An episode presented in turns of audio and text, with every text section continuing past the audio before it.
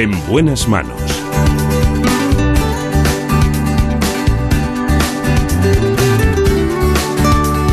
El programa de salud de Onda Cero. Dirige y presenta el doctor Bartolomé Beltrán.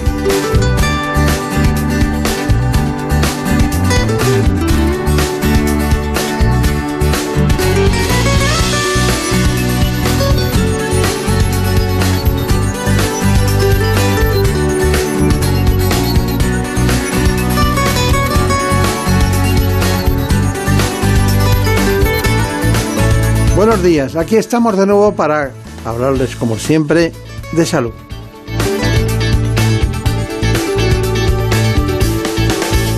Hoy en primer lugar quiero llevarles a un mundo apasionante, el del aneurisma aórtico.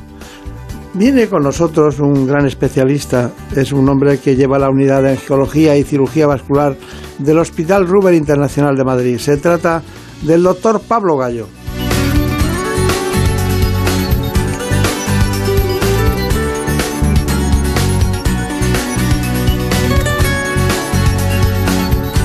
En primer lugar, quiero que ustedes conozcan todos los aspectos más importantes del aneurisma aórtico, así que vamos con el informe. En buenas manos. El aneurisma es una dilatación de las arterias, es decir, un aumento de su diámetro que se produce por un fallo en la pared del vaso sanguíneo, una de las manifestaciones más comunes de la enfermedad arterial. Pueden producirse en cualquier parte del cuerpo, detrás de la rodilla, el intestino, el brazo o en la aorta torácica, pero sin duda el más frecuente, hasta en un 80% de los casos, es el aneurisma de la aorta abdominal. El problema es que normalmente no produce síntomas, por lo que suele diagnosticarse de manera casual al realizar pruebas médicas por otros motivos. Su origen podría ser genético y además tener la presión arterial alta o el colesterol elevado, entre otros factores, aumentan el riesgo de que el aneurisma se rompa. También se sabe que afecta más a mayores de 65 años, a hombres y a personas fumadoras. Y aunque en la actualidad el tratamiento de referencia se lleva a cabo por abordaje endovascular, en algunos casos las características del paciente solo permiten realizar la tradicional cirugía por vía abierta. Esta enfermedad también, esta patología, para decirlo mejor, es eh, muy silenciosa y a veces ocurre lo peor en el momento más inesperado, pero también a veces de una manera casual en un diagnóstico ecográfico, en un diagnóstico por imagen, se puede apreciar que hay una dilatación y entonces dice, bueno, puede ser un aneurisma, ¿no? Y entonces cuando se puede planificar.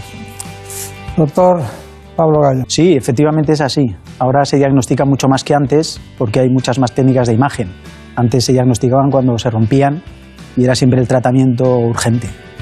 Eh, cuando un familiar tiene un aneurisma, es muy probable que los que le siguen después puedan tener un aneurisma.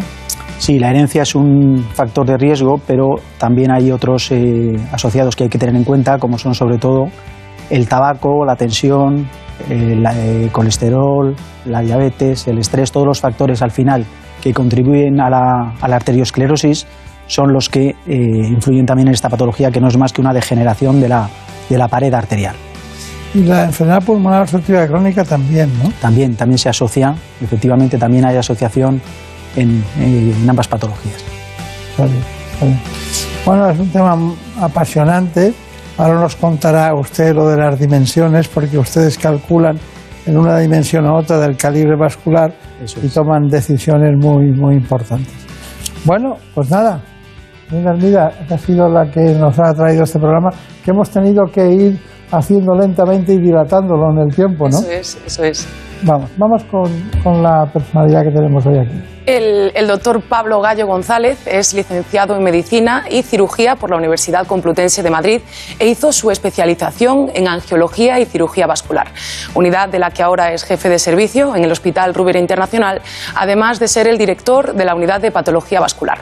También ha realizado cursos de doctorado y un máster en flebología y linfología en la Universidad de Alcalá de Henares, que es el mismo lugar donde actualmente combina su labor médica con el ejercicio de la docencia.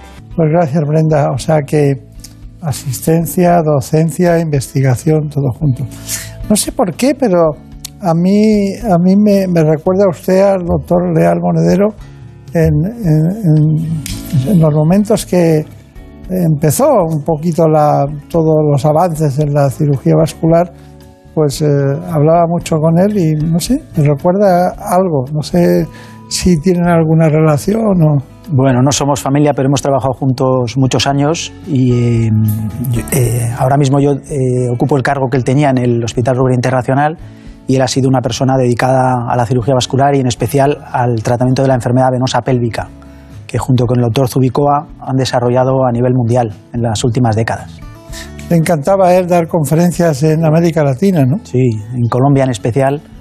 Ha, viajado mucho, ha, viajado por el mundo entero, pero, pero especialmente daba, daba clase en Colombia, entonces eh, viajaba, viajaba mucho por ahí. Está bien. Bueno, tenemos muchas cosas que hablar, pero primero, ¿qué es un aneurisma conceptualmente y qué lo produce? Un aneurisma no es más que una dilatación de un vaso, en este caso de una arteria, pero puede ser también de una vena. Y en el caso que nos ocupa, los aneurismas de aorta, eh, llamamos aneurisma una dilatación cuando supera el 50% del tamaño del vaso estándar, normal. Y, ese tamaño suele ser unos 30 centímetros en la aorta, aunque los tratamos cuando crecen hasta los 50-55 milímetros.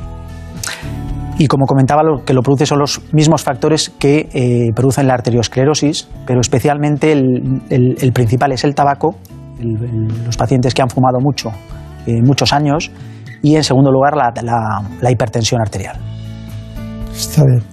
Bueno, ¿y, qué lo produce realmente al margen de todo lo que hemos citado? Porque da la impresión de que hay algo en, lo que es la, genética, más que la genética, el, fenotipo, ¿no? Da la impresión de que hay algunas condiciones que pueden alterar el, el tamaño de los vasos en algunas zonas determinadas. ¿no? Sí, hay distintos tipos de aneurismas. Hay unos aneurismas saculares que son más peligrosos porque, porque tienen más riesgo de rotura. Y estos aneurismas, en cambio, son habitualmente fusiformes y van creciendo con el tiempo y necesitan muchos años para llegar a los 6 centímetros habitualmente y para poderse romper. Hay un componente hereditario sin duda, pero al final las arterias son caprichosas y en unas, unas veces eh, la misma enfermedad hace que se estrechen y queden la claudicación intermitente en las extremidades o el, infarto de miocardio en el corazón y otras veces se dilatan la debilidad de la pared, en especial en la aorta, por debajo de las arterias renales, donde al no haber ramas, en su segmento hasta las ilíacas que no tiene ramas, es una zona más débil, donde no, no tiene esa estructura y es más fácil que se que se Y hay más presión interna, ¿no? Eso es, por eso es la zona más frecuente de todas en el desarrollo de, aneurismas. Claro, claro, claro. Eh, ¿Y por qué es necesario tratarles y en qué momento? Por eso, eh, porque se pueden romper, será el peligro. Antes, eh, ahora es mucho más raro ver un aneurisma de aorta roto, porque casi todo paciente, pues por una cuestión, por la vesícula, por la próstata, por el eh, caso de las mujeres, por las revisiones ginecológicas, se diagnostican en radiología, al hacer las pruebas se diagnostican y ya se controlan y se siguen. Pero antes, claro, como desgraciadamente no hay síntomas, a veces tienen síntomas, comprimen y pueden dar dolor lumbar, pero la mayoría de las veces son totalmente asintomáticos, pues al llegar a un tamaño eh, aumenta el riesgo de, rotura. Y eh, entonces está, está estudiado y a partir de los 55 milímetros es cuando la balanza nos dice que, es, que, hay, que, que hay que tratarlos. No por asustar a nadie, pero bueno, en, ginecología cuando una mujer tiene una placenta previa, todo el mundo corre y se asusta, ¿no? Porque claro, está sangrando continuamente, se puede perder el feto, a lo mejor hay que hacer una cesárea inmediata o no, o no se llega. Aquí en el aneurisma, pensar que un vaso se pone a sangrar en una zona para que nos entiendan que es débil, entonces se pone a sangrar y, claro, sabemos el tiempo de un ictus para recuperar ciertas eh, funciones, pero ¿cuál es el tiempo de un aneurisma? Yo creo que es inmediato, ¿no? Sí, la mayoría de las veces es inmediato. Hay veces que... O sea, que se muere. Sí, sí, que se muere en minutos, pero otras veces tienen la suerte de que eh, es una rotura contenida, el retroperitoneo contiene esa sangre, da mucho dolor, hipotensión y el paciente consigue llegar al hospital.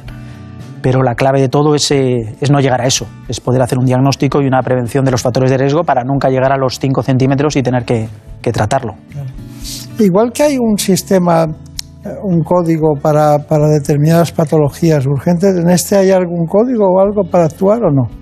Bueno, la mayoría de las veces, ahora cada vez la ecografía va, se lleva de manera, se puede hacer una ecografía portátil a través de los servicios de emergencias, pero habitualmente hasta que, el hasta que el paciente no llega al hospital llega en shock hemodinámico, que puede ser muchas causas, hasta que el paciente no llega y lo primero que se hace es pasar al escáner, muchas veces no se sabe que ha sido un aneurisma roto.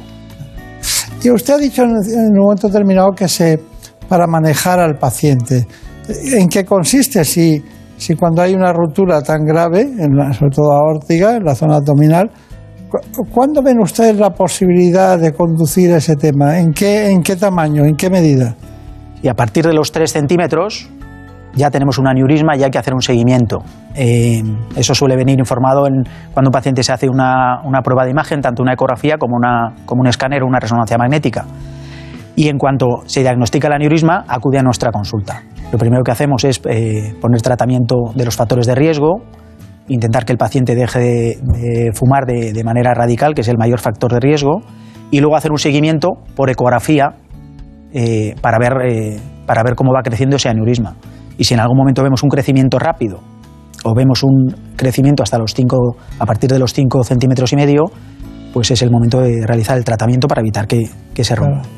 Ustedes planifican de vez en cuando intervenciones de este tipo, ¿no? Claro. Cuando ven que se aproxima un momento de la posibilidad de que estalle la arteria, ¿no? Eso es. Cuando vemos eh, también la imagen es muy importante, la imagen en ecografía o la imagen que vemos en el, en el escáner también nos puede orientar hacia una debilidad de, una de la pared, una debilidad, una zona más debilitada que tenga más riesgo, o sea, que no nos guste la imagen, eso también es importante cara al tratamiento.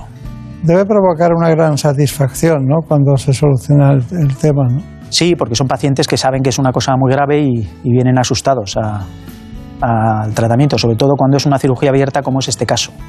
Ustedes hablan de un tratamiento endovascular y parece como si tuvieran preferencia por eso en lugar de los percutáneos. ¿Qué me dice de eso?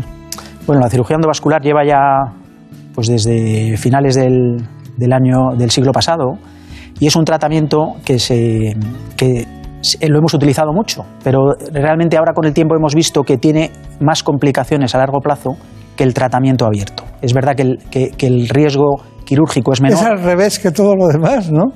Es, verdad que el, riesgo en el momento de la intervención es menor, mm, eh, pero con los años tiene más complicaciones y más problemas. Y a veces incluso obliga, con el tiempo a realizar una cirugía abierta. Entonces, en pacientes que tienen buen estado general, no tienen enfermedades asociadas importantes y no tienen una edad muy elevada, preferimos hacer una cirugía abierta. No es el caso que nos ocupa, porque en este caso el paciente es muy mayor y tiene muchos factores de riesgo, pero la anatomía no permite hacer el tratamiento endovascular, que es otra de las... Pero, de todas maneras, este tipo de, de cirugía mm, tiene una clave, ¿no? Para mí, es decir, la prótesis. Eh, la prótesis, hay muchos tipos de prótesis. Ustedes tendrán experiencia con algún tipo de prótesis, pero ¿cuáles son los riesgos de las prótesis? ¿Cuáles son los riesgos principales? Eh, Usted ya ha anunciado el de la cirugía taurina como la infección, pero también se infecta alguno de... También, efectivamente. La infección es uno de los, de los mayores problemas que podemos tener en la cirugía aórtica. Porque cuando una prótesis se infecta, estas prótesis son de material sintético y cuando el material sintético se, se infecta, no hay manera de solucionar la infección más que retirando esa prótesis. En esos casos solemos hacer una reintervención y poner una prótesis eh, impregnada en plata que tiene menos posibilidad de infección pero que a veces no, a veces, eh, no resuelve el problema. ese es el mayor, el, eh, quizá la mayor complicación. Y complicaciones agudas después de la intervención son sobre todo la hemorragia. Esa sutura de la prótesis con la aorta, tanto proximal como distalmente, tiene que estar muy bien hecha para que... esté bien hecha, puede sangrar. Eso es, puede sangrar cuando luego, por ejemplo, en la UBI, en el postoperatorio, eleve la tensión, se eleve la tensión por algún motivo el paciente y, y, y fugue a algún punto. ¿Y qué dejan ustedes? Más prótesis interna, cuanto más larga mejor, o porque si es corta... Mm, no, lo ideal es la, prótesis cuanto más corta posible porque cuanto menos segmento externo o, sintético haya, mejor. Por supuesto que hay que ir de zona sana de la aorta a, zona sana. Hay veces que hay que ir a las arterias femorales y entonces el, el, bypass tiene que ser desde la aorta hasta las femorales, pero solo si es de manera imprescindible. Cuanto más corto sea el bypass, siempre mejor. Parece una contradicción, ¿no? Porque cuando piensas en, para que nos entienda todo el mundo, en un tubo, eh, en el que tienes que, un trozo sustituirlo, cuanto más largo está por dentro, es, mejor de que la viabilidad sea buena. En cambio, aquí lo que buscan es eh, la anastomosis termo, término terminal, ¿no? Anastomosis eh, lo más cercanas posibles para que esa prótesis, porque esa prótesis se endoteliza por dentro, pero no tiene la recuperación que tiene una arteria claro, Claro, claro, claro. Y, y hay casos que pasan años después y ustedes los viven de estos pacientes. Sí, estos pacientes bien, luego vienen a revisión muchos años y en la mayoría de las, de, los, eh, de las intervenciones abiertas, cuando pasa el proceso de la hospitalización y, van de alta, no suelen tener complicaciones a diferencia del tratamiento endovascular. Bueno, vamos con el posoperatorio, que parece que estamos en el ya. Para finalizar, les hablamos de los aspectos claves del posoperatorio y quizás sea en este punto donde se hacen más visibles las diferencias entre este tipo de intervención y la cirugía endovascular. Sin embargo, como nos van a explicar a continuación, aunque se necesite un poco más de tiempo, este paciente muy pronto podrá recuperar su habitual ritmo de vida. Tras finalizar la intervención, el paciente ahora ya está en la UBI, en el que estará mínimo 24 horas, y a partir de ahí irá a planta y suele estar ingresado unos 4 o 5 días. Es una intervención que tiene un posoperatorio, o sea, una estancia en el hospital un poco más prolongada que las intervenciones endovasculares, pero hay casos como el de él, que la ilíaca de un lado no funcionaba y la otra era muy estrecha, en la que no podemos hacer tratamiento sin, sin heridas. Pero lo normal es que en 4 o 5 días puede ir a su domicilio con una faja y que ya no tenga ese dolor al caminar y, le veremos para quitar los, puntos, las grapas de la piel en, unos 12 días. Lo habitual es que el paciente al mes pueda hacer ya su vida normal y prescindir de la faja, porque además ya no estará limitado al, caminar, que es la clave de esta intervención. Bueno, es, muy interesante todo esto. Me estaba riendo con, con, con Brenda Armida por el tema de las dificultades que pasa en el periodismo. Todo está, sabemos todas las cosas, ¿no? Pero en medicina es muy complicado, es, absolutamente complicado. Y ellos eh, o ellas van aprendiendo todas las técnicas y todo es posible. Pero bueno, volvemos a nuestro aneurisma abdominal, que ustedes deben estar en unos 50 al año, al año, de, de ese tipo de intervenciones, que son 50 vidas que salvan, porque es muy complicado y muy difícil. Bueno, ¿cuáles son sus conclusiones? Bueno, como conclusiones en, este tipo de patología, eh, creo que es básico, bueno, como todo, en, como en todo en la vida, la prevención, la prevención de los factores de riesgo para evitar tener que llegar a tratar un aneurisma de aorta. Eso sería lo ideal desde el punto de vista médico. En caso de tener un paciente que ya tiene un aneurisma, además de tratar los factores de riesgo, si llega al tamaño adecuado hay que hacer un estudio por imagen y un estudio del propio paciente de sus factores de riesgo, del riesgo cardiológico, del riesgo renal, del riesgo pulmonar, para saber el estado de ese paciente y decidir qué tipo de intervención realizar. Si realizar una cirugía abierta, que es ideal en pacientes jóvenes sin factores de riesgo, cuando, eh, cuando no tienen abdomen hostil y además eh, el tratamiento endovascular, por ejemplo, está contraindicado por la, por la anatomía, o el tratamiento endovascular ideal para los pacientes con pluripatologías y con mucha edad. Eh, pero para el tratamiento de una o de otra manera, es clave tener un equipo multidisciplinar donde tanto el, equipo de anestesia es clave y el posoperatorio en NUBI también. No es solo el momento de operar, sino todo el equipo y todo el, todo el conjunto de, profesionales que llevan, que llevan a cabo la, intervención. Bueno, doctor Pablo Gallo, no le conocía, encantado de saludarle. Eh, a veces me recuerda que estamos con su jefe, su anterior jefe. Estará jubilado ya, ¿no? Sí, ya está jubilado. Todo el mundo se jubila, no sé qué pasa. Bueno, viene de, viene de alegría, ¿no? De júbilo. Eso será para otros. Pero bueno, bueno, pues que sea muy feliz, que tenga mucha suerte, que salga adelante con todo este tipo de cuestiones, porque hablar de varices lo podemos hacer cualquier día, pero esto era más complicado. Muchas gracias, hasta pronto. Igualmente, muchas gracias. Ha sido un placer. Muy bien, pues el placer ha sido nuestro, ya lo saben. En buenas manos el programa de salud de Onda Cero.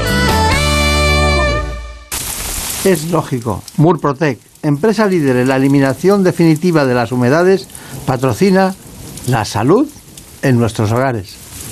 ¿Conoces la relación entre cuidar de tu hogar y cuidar de ti? En Murprotec sabemos que cuando eliminamos las humedades de forma definitiva de tu hogar estamos cuidando de ti y de tu familia. Una vivienda libre de humedades es sana y segura. Llámanos al 930 1130 o accede en murprotec.es. Cuidando de tu hogar, cuidamos de ti.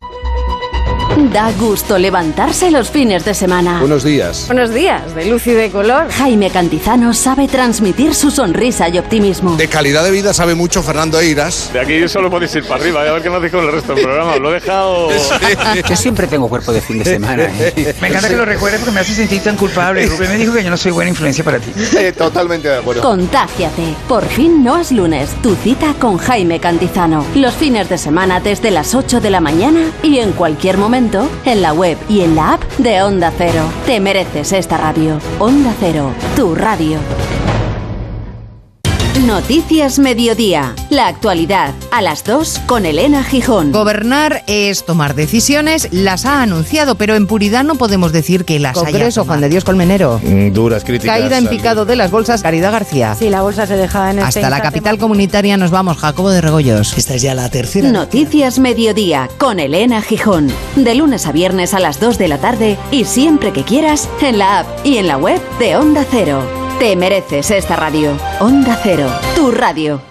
Para descubrir el apasionante mundo de los animales. Tengamos un poquito presente a estos animales pobrecitos que no cuesta nada poner en el alféizar de la ventana un recipiente con agua. es muy importante que tengamos a nuestro animal de compañía bien tratado, bien prevenido. Consulta y resuelve tus dudas en Como el perro y el gato. Podéis mandar lo que os apetezca, consultas, dudas, opiniones, lo que queráis. Línea abierta. Los animales son agradecidos por naturaleza. Como el perro y el gato, con Carlos Rodríguez. Sábados a las 3 de la tarde, domingos a las 2 y media y siempre que quieras en la app y en la web de Onda Cero. Patrocinado por Menforsan, los especialistas en cuidados, higiene y cosmética natural para las mascotas. Te mereces esta radio. Onda Cero, tu radio. En buenas manos. El programa de salud de Onda Cero. Dirige y presenta el doctor Bartolomé Beltrán.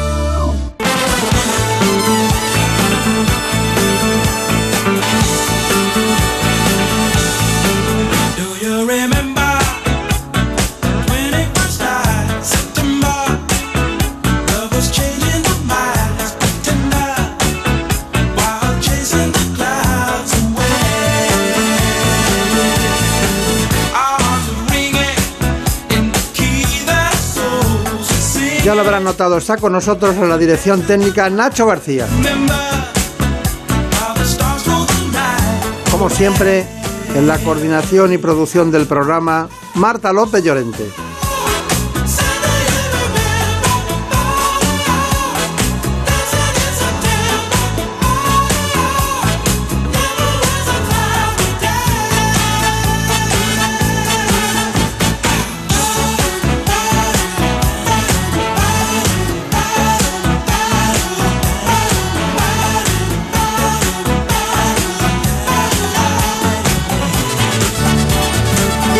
En buenas manos.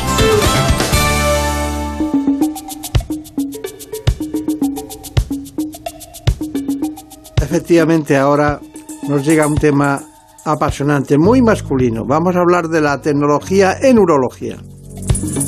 Lo hacemos con el urólogo de Uroclinic. Se trata del doctor Javier Romero Otero.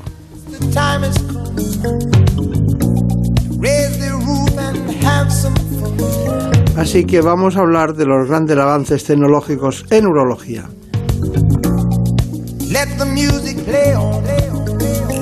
Para eso es fundamental que ustedes conozcan de la mano del doctor Javier Romero Otero lo último, lo que sabemos lo último y es concretamente lo que se ha dado en un congreso mundial recientemente realizado y en el que se han hablado de muchas cosas, pero sobre todo las hemos podido resumir en este informe. En buenas manos. El programa de salud de Onda Cero. La próstata es una glándula masculina del tamaño de una nuez situada debajo de la vejiga y atravesada por la uretra. Su función principal es producir el líquido seminal que transporta a los espermatozoides durante la eyaculación.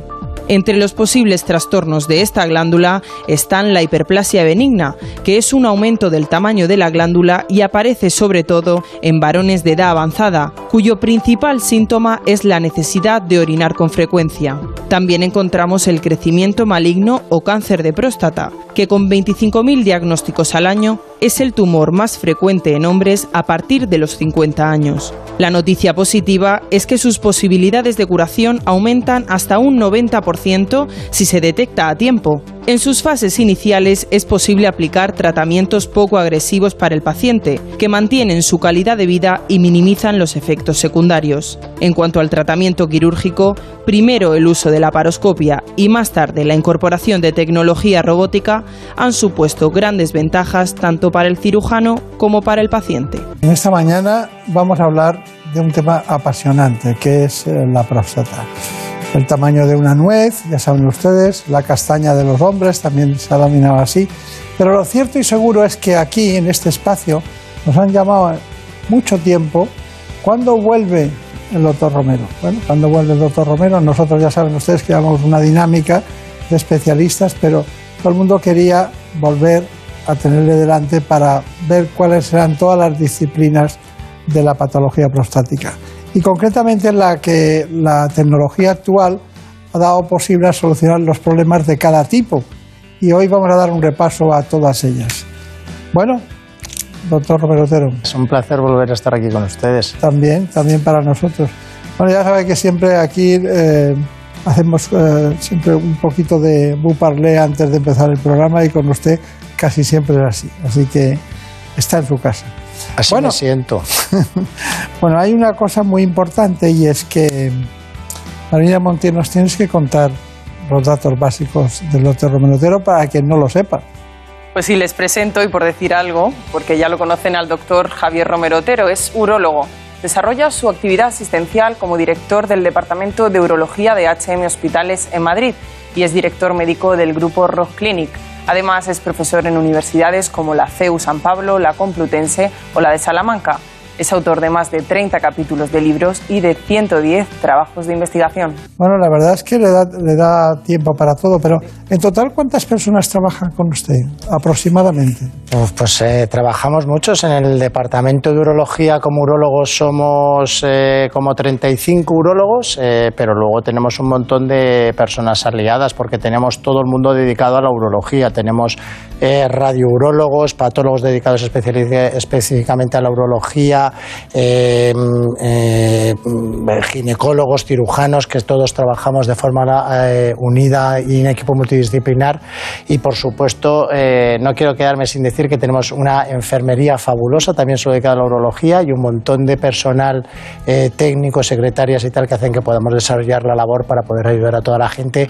Y la verdad es que es- es- estoy muy contento y con los años cada vez más, valoro, ca- lo cada vez se valora más, el tener el engranaje, la maquinaria hecha para poder tratar a la gente y para poder ayudar a las personas. Pero hay, hay un boom del, del tratamiento de la próstata porque, eh, bueno, antes eh, siempre decíamos que los hombres tenían que hacerse una revisión a partir de los 50 años, a partir de los 60 como mínimo. Y bueno, y ahora realmente eh, las mujeres se han concienciado y cuando alguien se levanta a, orinar varias veces o un par de veces por la noche, enseguida tienes que te ver al urólogo, tienes que ir de tal. Entonces, la pregunta es, el diagnóstico de problemas prostáticos, eh, antes de pasar a la biopsia de fusión, ¿qué diría usted? Bueno, pues que el hombre tiene que ir más al médico de lo que va, que la mujer lo tiene totalmente interiorizado y van al médico eh, y lo frecuentan más que el hombre. Es curioso que el hombre eh, padece más enfermedades y muere antes que la mujer y frecuentamos menos al médico, pues es paradójico, ¿no? Entonces, eh, una revisión prostática a partir de los 45 años parece que empieza a ser una edad ya muy razonable, parece que empezamos a tener consenso en ello. Una revisión prostática es fácil, es sencilla, es un análisis de sangre, una ecografía, una flujometría eh, hay que hacer el, el tan famoso tacto rectal que es innegociable y se debe hacer en la revisión. Pero quitando el tacto rectal, que es un poquito más invasivo, todo lo demás eh, es sencillo, es rápido y, y estamos previniendo y estamos diagnosticando precozmente las enfermedades y con eso estamos prolongando la vida de los pacientes y mejorando muchísimo la calidad de vida, de modo que no tiene en mucho sentido en el siglo XXI no, no hacerlo, ¿no? Pero estamos hablando de 25.000 casos en España al año, ¿no? Eh, entre 25 y 30 mil diagnósticos de cáncer de próstata. Eh, la próstata produce la patología maligna más frecuente eh, que padece el varón, que es el cáncer, pero también la benigna, que es la hiperplasia benigna de próstata. Entonces, mm, es, imprescindible hacer una revisión y un chequeo de la próstata porque produce las dos patologías más frecuentes que padece el varón, tanto la maligna como la benigna. Y como les estoy diciendo, es una cosa rápida, sencilla y poco invasiva. Luego me tiene que explicar para aprenderlo, ¿eh? porque han, han, sacado el Rezum, el Larsen Olmium, luego también ustedes tienen el agua, el agua MAM, este que, que es... Eh, mm, también es un chorro de suero que utilizan ustedes y tal. señor. Y claro, ese tipo de cosas tiene que estar indicada en cada caso. ¿Y cuál es el esquema, el, el protocolo que tienen ustedes para podernos saber qué hacemos en cada caso? De momento vamos con la biopsia de fusión, Marina. Pues sí, comenzamos este bloque con una de las últimas técnicas para diagnosticar el cáncer de próstata. Les hablamos de la biopsia de fusión, que combina imágenes ecográficas con el PET, la resonancia magnética y el PSA en membrana, un avance sustancial en el campo diagnóstico de las lesiones de próstata. Además de la exploración física y la medición del PSA o antígeno prostático específico, para diagnosticar el cáncer de próstata se utilizan desde hace décadas distintas pruebas de imagen y toma de biopsias que se han ido modernizando en los últimos años.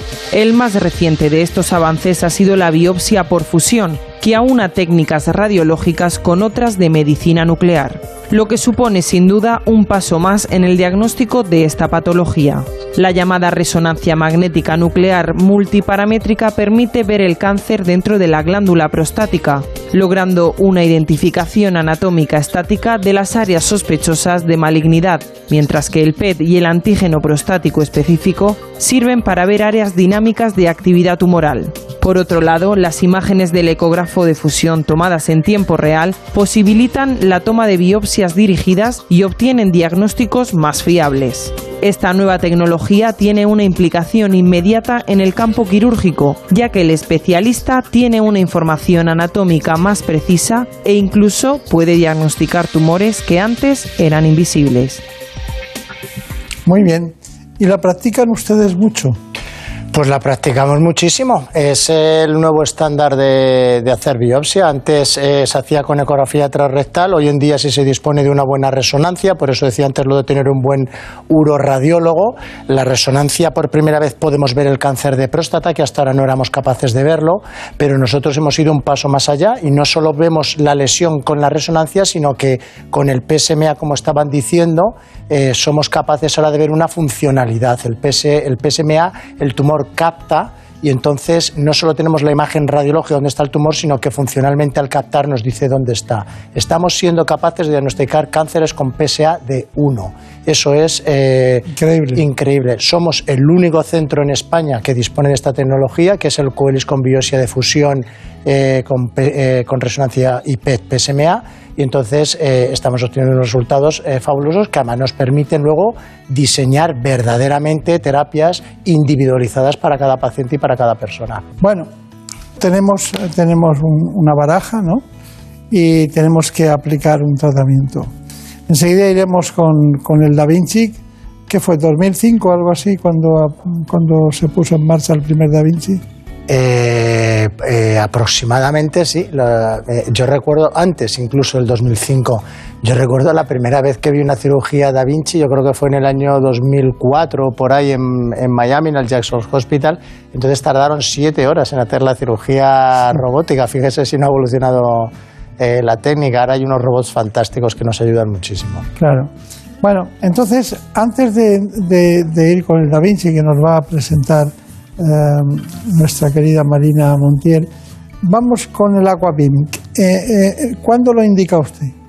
Eh, da Vinci se utiliza para tratar el cáncer de próstata. El Aquabim se utiliza para tratar la hiperplasia benigna de próstata, ¿vale? Entonces, eh, el problema es que en, el mundo prostático vimos una revolución tecnológica que la verdad es que está siendo apasionante, pero también está siendo muy exigente. Exigente para nosotros para aprender las técnicas y exigente económicamente para poder aportar todas las soluciones a los pacientes. Eh, mira, yo, una de las cosas que siempre ha sido una máxima en mi práctica práctica clínica era darle al paciente lo que es lo mejor para él, no la, no la mejor manera que yo tengo de resolver el problema. Es decir, a veces uno va con un problema y le intentan aplicar la tecnología o la técnica que yo sé y yo domino. Nosotros lo que hemos hecho es abrir el abanico, hemos traído toda la tecnología que existe para el tratamiento de HBP. Ahora mismo contamos eh, con Rezum, con Aquabim, con láser de Holmium, con láser de Tulio y si fuese necesario podríamos hacer cirugía robótica de la hiperplasia.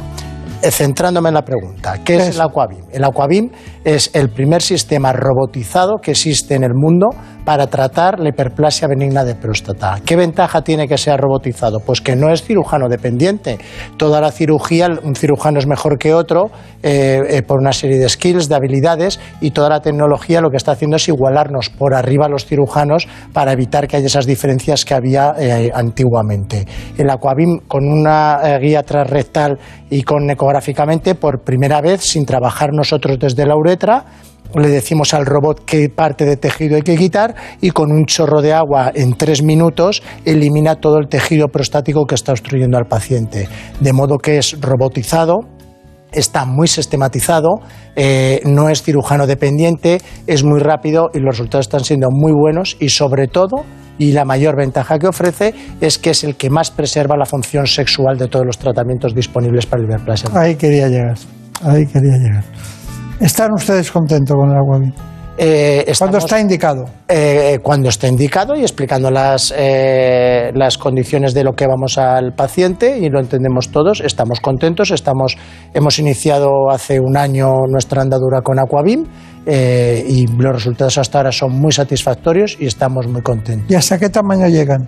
Eh, en- según eh, experiencias de los grupos iniciales que lo empezaron a hacer en el mundo, dicen que no hay un límite de tamaño. Nosotros hoy en día no estamos haciendo próstatas mayores de unos 120 gramos, eh, también porque estamos en el inicio de, aunque somos pioneros en el país, pues estamos en el inicio del- de conocer la técnica. A mí, le robo un segundo más, a mí yo siempre digo lo mismo. Mira, cuando yo empecé en el año 2007 con el doctor Rodríguez Antolín a hacer la enucleación prostática con láser de Holmium, entonces era una técnica novedosa y mucha gente eh, iba en contra de la enucleación y hoy en día es el gold estándar de la Asociación Europea de Urología.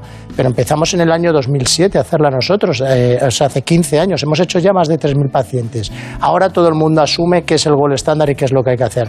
Bueno, pues las tecnologías nuevas, poco a poco hay que ir adquiriendo experiencia, hay que ir valorándolas, hay que ir evaluándolas y desarrollándolas y mejorándolas y al final eh, se consigue llegar a ofrecer las cosas mejor a los pacientes. Por eso digo que ahora Aquabim es una técnica inicial que queremos estar con ella, que nos gusta, que es segura y que es eficaz, pero tenemos todavía que hacer una larga Y andadura. buena para el paciente, sí. Por supuesto, muy buena para el paciente. Muy buena, muy buena. Bueno, Rezum, brevemente. Eh, Rezum, Rezum eh, en vez de un chorro de agua que quita el adenoma, lo que hace es que inyectas un vapor de agua. Este vapor de agua lo que hace es que al inyectarlo dentro de la próstata provoca una reacción fibrosa dentro de la próstata que tarda días en aparecer, de modo que eh, cuando operas al paciente, el paciente se va orinando igual o peor de lo que orinaba por la reacción inflamatoria, pero a lo largo de los días se produce el, tejido cicatricial, se retrae la próstata y entonces el paciente orina mejor. Indicación del Rezum. La indicación del Rezum, el Rezum eh, lo que pretende es evitar que pacientes que tienen que iniciar a tomar medicación no tengan que tomarla para que no sufran los efectos en la esfera sexual que provoca la medicación de la hiperplasia de próstata. De modo que suelen ser personas jóvenes con tamaños prostáticos pequeños que lo que quieren evitar es empezar a tomar eh, medicación. No se pueden hacer próstatas grandes, no se pueden hacer próstatas evolucionadas con el Rezum. El Rezum tiene esas indicaciones y para esos pacientes es un muy buen tratamiento y por eso lo tenemos en nuestro arsenal terapéutico y lo utilizamos. Para que tengan una idea del conjunto, estamos eh, eh, contando las cosas para los ciudadanos potenciales pacientes de los especialistas en urología como usted. Vamos con el siguiente, y es el caso del láser Holmium.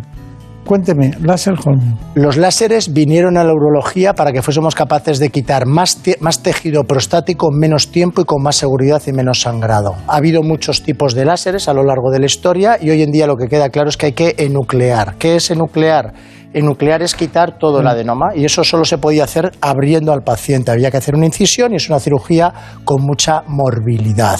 Además de la incisión, hay mucho sangrado, hay que transfundir a muchos pacientes, hay que llevar la sonda mucho tiempo, mucha estancia hospitalaria y se tarda mucho en reincorporarse uno a su vida ah, habitual.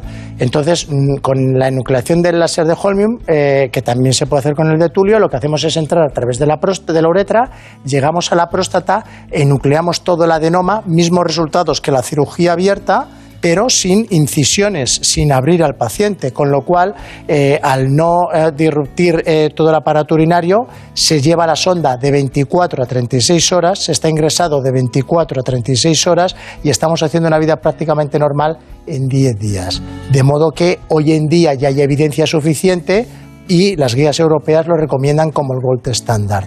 ¿Todo el mundo se tiene que hacer un láser de Holmium?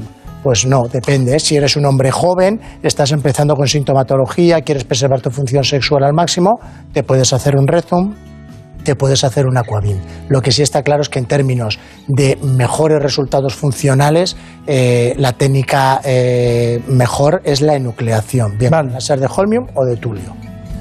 Hay que ser buen cirujano en la nucleación. Hay que ser un muy buen cirujano. El problema por el que nos imponía la técnica quirúrgica era porque la curva de aprendizaje era muy larga, muy dificultosa. Pero fíjese que nosotros eh, en HM Hospitales en Rock Clinic en Montepríncipe hemos hecho el primer curso de formación con hands-on, con fantomas que hasta ahora no existían para formar urólogos en esta técnica quirúrgica. Nosotros hemos formado en un, a un montón de hospitales y de centros, no solo de España, sino del mundo, y ahora vienen todos los viernes en Montepríncipe cuatro urólogos a poder aprender a operar en un fantomas y hemos reducido la mitad la curva de aprendizaje de esta técnica quirúrgica. Así que Se emplea desde hace décadas y además hay guías eh, clínicas al respecto. Está reconocida como la mejor técnica quirúrgica, como la que hay más evidencia de Eso es lo que quería oír, eso es lo que quería oír, pero también si me pasara algo me iría a la primera, o al vapor, o al agua, claro. Pues depende, hay que hablarlo y hay que ver las necesidades del paciente y hay que entender hacia dónde vamos. Bueno, María Montiel, vamos allá con el Da Vinci. Pues tras conocer todo esto y el diagnóstico, a continuación vamos a ver en qué consiste la siguiente intervención mediante cirugía robótica. Tiene un papel determinante en la preservación de las funciones y en la reducción de riesgos del cáncer de próstata. Nos lo cuenta el propio doctor Romero. Ahora estamos eh, liberando el colon del peritoneo en esta, en esta cirugía para que pueda bajar luego bien la vejiga a la hora de hacer la anastomosis uretrovesical y vamos eh, de forma cuidadosa para no dañar el intestino, poquito a poco separándolo. Esto es la vejiga, esto es la próstata, la próstata sigue hasta aquí y aquí, justo donde cambia la longitud de las fibras, pues ahí es donde eh, tenemos el cuello de la vejiga que vamos a ir disecando poquito a poco. ¿Veis cómo vamos separando la uretra de la próstata? Tenemos aquí una uretra perfectamente preservada, ¿vale? Ahora la voy a abrir y se va a ver ya perfectamente la sonda que está justo ahí debajo, ¿vale? ¿Ves? Ya tenemos ahí la sonda y le hemos preservado un cuello de vejiga buenísimo que luego esto eh, nosotros creemos que sí que contribuye a una mejor y más pronta recuperación de la continencia. Y aquí tenemos ya esto de aquí que son los deferentes con las vesículas seminales que estamos accediendo al plano, ¿vale? Ahora vamos a disecarnos la vesícula seminal del lado derecho, que es esta de aquí blanquita. Lo cortamos lo liberamos bien liberadito para que no tengamos luego problemas. Esto que vamos dejando aquí es la uretra, ¿vale? ¿Lo veis? Mirad qué uretra más buena nos ha quedado. Ahora vamos a embolsar la pieza, ¿vale? Mira, entonces ahora esta es la pieza, ¿vale? Que la hemos sacado con las vesículas seminales y los deferentes. Mirad, ¿veis lo lisita que está aquí la próstata? Eso quiere decir que no has transgredido la cápsula y que no te has llevado la bandereta neurovascular, que la bandereta la has dejado en el paciente, ¿vale? Ahora vamos aquí a coger este cuello que habíamos dejado preservado fantásticamente bien y le vamos a meter el cuello ahí. Y como tiene una proporción muy buena, si os fijáis, la vejiga está ahora mismo llena de líquido. Eh, es porque este cuello ya es continente, lo que nos va a ayudar a que en el posoperatorio precoz el paciente esté continente, ¿vale? Bueno, como han visto, hemos hecho una cirugía en un corto periodo de tiempo, ha sangrado poco, hemos hecho una preservación neurovascular perfecta, con lo cual recuperará pronto la función miccional y sexual, va a tener una recuperación muy pronta en siete días retiramos la sonda y a partir de entonces, como en dos semanas, está haciendo una vida integrada eh, a su vida habitual. ¿Cómo se le nota que disfruta usted mucho? Sé que le esperan en muchas clínicas españolas y europeas para dar clases de- de Da Vinci. Pues ahora estamos, la verdad es que la, la cirugía robótica me, me ha devuelto mucho la ilusión por operar. Estaba, llevaba mucho tiempo haciendo las mismas técnicas quirúrgicas. Desde que empecé con la cirugía robótica, em, mi pasión en mi vida ha sido las cirugías, de las cosas que más he disfrutado. ¿Pero qué disfruta más, conduciendo su coche o haciendo cirugía robótica? Eh, pues depende con quién vaya en el coche. Pero no, pero le voy a decir una cosa, es que es muy parecido, porque usted tiene un coche muy especial, Vale, lo que va hacia, lo que va con la derecha en, en- en la cirugía robótica va con la izquierda, ¿no? Y esa habilidad es una cosa cerebral, tiene usted una plasticidad. Hay Es gente que no la tiene. Es cierto que tiene unas similitudes porque tienes los pedales, tienes los mandos en las manos y tienes que ir muy coordinado y, eh, y entonces, eh, bueno, pues al principio cuesta un poquito, pero está muy bien hecho y se, se aprende fácil, ¿eh? O sea que si, Bueno, si lo hago yo bien, lo tiene que hacer todo el mundo bien. Entonces yo iré en su coche, no se preocupe. Ya he ido alguna vez. Vamos allá. Marina Montiel, vamos con las técnicas para recordar lo que ya nos ha matizado el doctor Romero. Pues sí, como nos contaba el doctor Romero, en los últimos años la tecnología ha ido tomando protagonismo en la urología. Gracias a ella se consiguen diagnósticos más precisos y mejores resultados en los tratamientos. No se pierdan el siguiente informe. La hiperplasia benigna de próstata afecta a más de la mitad de los hombres mayores de 50 años. Gracias a los avances tecnológicos ya es posible tratarla minimizando los riesgos. Uno de los métodos de alta precisión es la tecnología Aquabim, que en pocos minutos y mediante un chorro de suero fisiológico de alta velocidad consigue solucionar este agrandamiento de la glándula independientemente de su tamaño y de su forma. Además, permite a los pacientes conservar la eyaculación en 9 de cada 10 casos, sin apenas riesgo de disfunción eréctil ni de incontinencia. Otra de las técnicas para tratar esta patología de la próstata es la técnica Rezum, que consiste en la introducción de vapor de agua por la uretra hasta llegar a la próstata, donde ese vapor provoca una necrosis del tejido que el cuerpo va eliminando poco a poco y de forma natural. De esta manera se reduce el volumen de la próstata aumentando el tamaño de la uretra, lo que mejora el flujo y la calidad miccional. Un procedimiento para pacientes con síntomas leves, sin riesgo de incontinencia urinaria ni de disfunción eréctil, y que no precisa anestesia general ni ingreso hospitalario. Y entre los últimos avances en tecnología para la hiperplasia está el láser Holmium. El agrandamiento prostático eh, consiste en que la próstata es como una naranja, los gajos van creciendo con la edad y lo que queremos es quitar la mayor cantidad de gajo posible de la naranja para que la orina pueda discurrir a través de la próstata sin dificultad. El láser de Holmium lo que hace es mimetizar la cirugía abierta, quita todos los gajos, pero lo hace a través de la uretra, con lo cual no hay incisiones y con mínima morbilidad conseguimos los mejores resultados funcionales que son los mismos que se obtienen con la cirugía abierta. Entre sus virtudes destaca que el tejido estirpado puede someterse a un análisis, lo que lo convierte en un aliado clave para la detección precoz del cáncer de próstata. Bueno, muy bien. Eh, está muy bien. Bueno, tenemos eh, un momento clave que es las conclusiones de todo lo que hemos visto de la próstata, ¿no? Ten- Tenemos que tener en cuenta que el 23% de todos los cánceres que se diagnostican en el varón es precisamente debido al cáncer de próstata, ¿no? No estamos hablando de un asunto menor, 25.000 a 30.000 casos en España. Eh, hemos dado un repaso a todas las soluciones quirúrgicas. Eh, espero que la atención primaria se encargue de recolectar a cuanta más gente mejor a partir de los 45 o 50 años. Pero después de todo eso, ¿cuál es su conclusión? Pues mire, mi conclusión es que eh, la próstata es eh, fácil de detectar pronto los problemas y de poder ponerle soluciones y animar a la gente a que vaya, concienciarles de que es la patología más frecuente que padece el varón y luego eh, que cuando uno tenga un problema hay un abanico de posibilidades hoy en día muy amplio y eh, lo que tienen que hacer es buscar la solución que mejor es para ellos. No vale la solución que a un paciente le quiere dar un médico. De lo que se trata es de usted qué problema tiene, qué necesidades tiene, cuáles son sus aspiraciones los próximos años y en función de eso que le diseñen a uno un tratamiento porque hay muchísimas opciones y lo que hay que hacer es eh, eh, poder tener el acceso a toda la tecnología que hay porque hay muchísima que está aportando un montón de soluciones y que se tienen que hacer de, ver- pero de verdad tratamientos individualizados.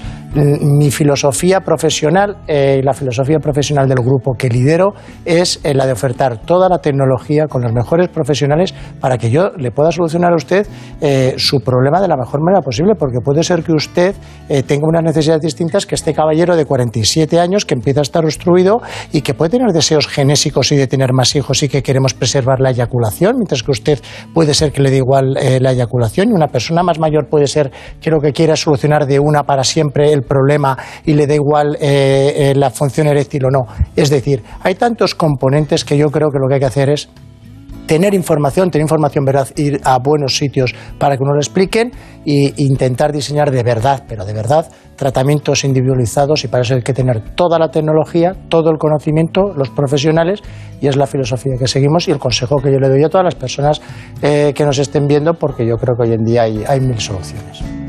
Podríamos hacer cinco programas seguidos con usted. Siempre nos entusiasma, pero le quiero decir una cosa. No, usted no son dos ni tres. Y en cambio tiene que dar formación por muchos lugares, por muchos sitios, que eso es un tema muy noble en todos los sentidos. No pierda el tiempo. Eh, Procuro no, no perderlo, procuro hacer mucho equipo, traemos a gente muy buena, no solo de Madrid, sino de toda España a trabajar con nosotros. Quédese cerca. Para que eh, poder dar ese nivel de excelencia que estamos haciendo. Y mire, déjeme que le diga una cosa a la que estoy muy orgulloso y muy satisfecho ahora. Eh, eh, en HM Hospitales somos el segundo centro privado en España que consigue tener formación de residentes en neurología. Eh, y para nosotros es un honor porque esos son unos estándares de calidad asistencial, de docencia, de investigación y de filosofía de trabajo, de la cual me siento muy orgulloso y la que le agradezco a todo mi equipo que hayamos conseguido que el Ministerio de Sanidad y de Educación nos autorice a formar residentes, porque eso quiere decir que estamos haciendo a un nivel muy alto y además testado y comprobado eh, nuestro trabajo. Así que eh, en eso estamos y en eso estaremos siempre. Pues muy bien. Muchísimas gracias por todo. por invitarme. Y además me, me encantará volver a ir en su coche. Cuando, cuando quiera. No, no digo por qué, porque tela con el coche. Bueno, el coche. se nota, a a- a- desde lejos ya se ve. ¿eh? Ya se ve. Eso es que hago mucho ruido. seguro, seguro. Bueno, muchas gracias y hasta pronto. A ustedes, muchísimas gracias por todo.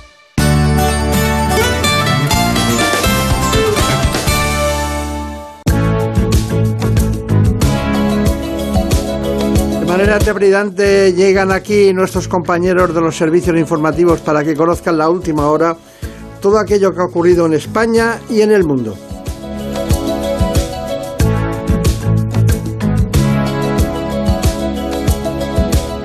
I hear the drums echoing tonight, she hears only whispers of some quiet conversation. In 12:30 flight. The moonlit wings reflect the stars that guide me towards salvation. I stopped an old man along the way hoping to find some old forgotten words or ancient melodies. He turned to me as if to say, Hurry, boy, it's waiting there for you.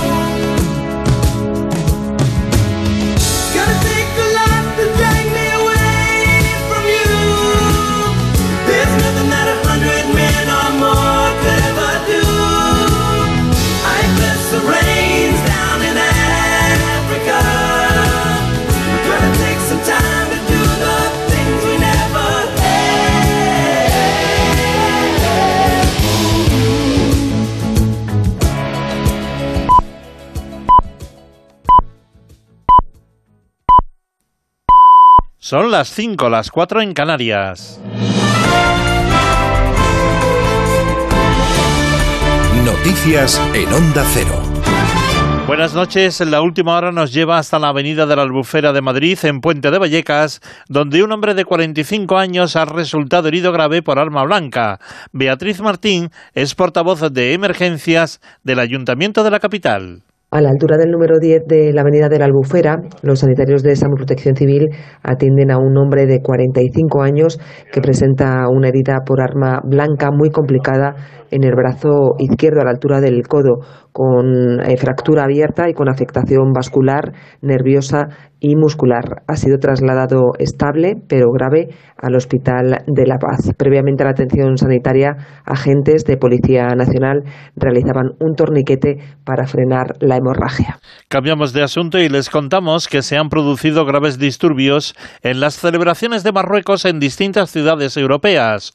Un herido grave en Milán, cargas con 42 detenidos en París y decenas de detenidos en Bruselas. En España, celebraciones en la Puerta del Sol de Madrid o en Plaza Cataluña en Barcelona.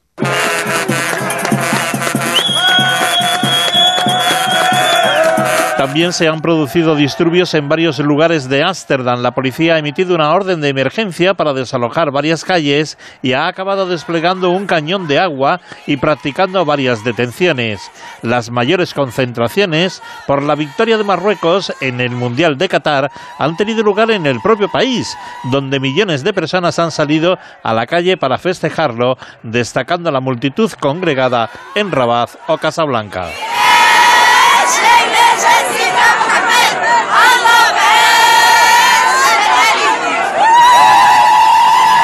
Y esta noche ha tenido lugar en Islandia la entrega de premios de la Academia del Cine Europeo que ha otorgado a la película española El Buen Patrón el premio como mejor comedia del año. Este era el momento. European Comedy of 2022 is The Good Boss. La Policía Nacional, en colaboración con la Agencia Tributaria, ha interceptado un cargamento marítimo de éxtasis desde Cádiz, destino a Argentina, como nos cuenta la portavoz de la Policía Nacional, Eli Rebolo.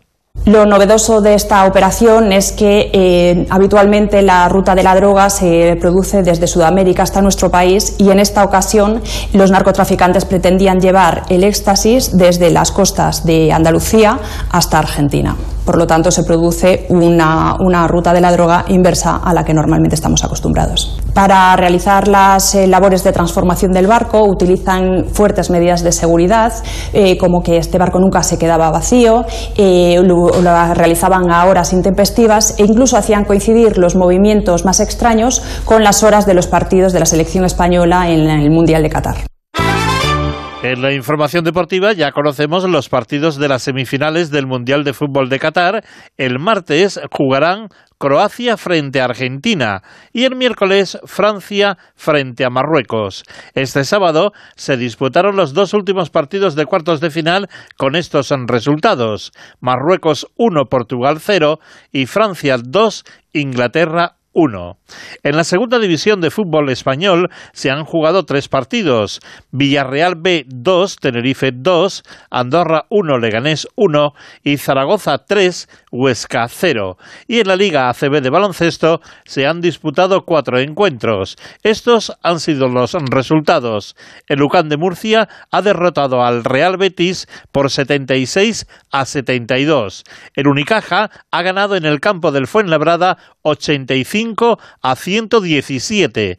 El Zaragoza ha derrotado al Granada por 73 a 57 y el Juventud de Badalona ha derrotado al líder por 78 a 69. Con esta información llegamos al fin de este boletín informativo, pero recuerden que las noticias vuelven a las 6 de la mañana, las 5 en Canarias, y que siempre las pueden encontrar todas estas informaciones en nuestra página ondacero.es. Síguenos por internet en ondacero.es.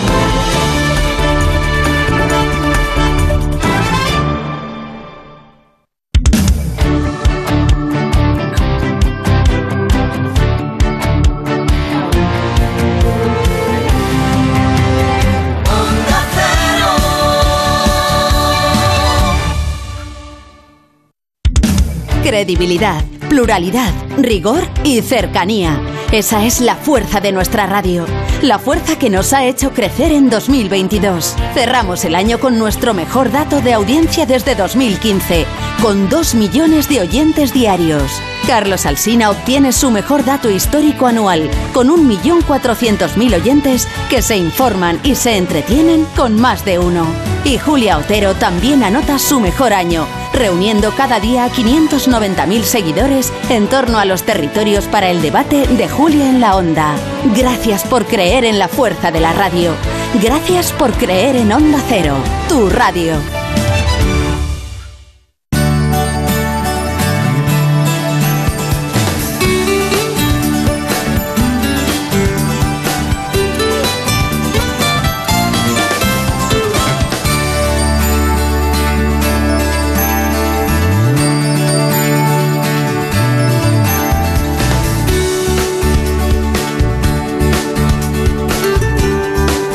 En buenas manos.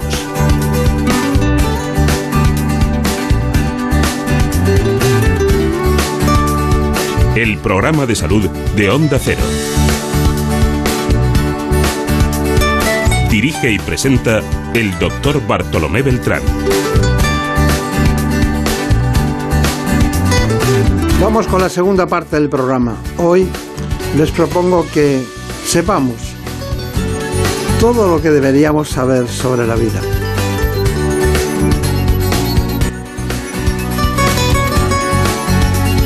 La madurez, el amor o la resiliencia o quizás algunos conceptos próximos a la psiquiatría más ortodoxa, pero que están en la vida diaria de las personas.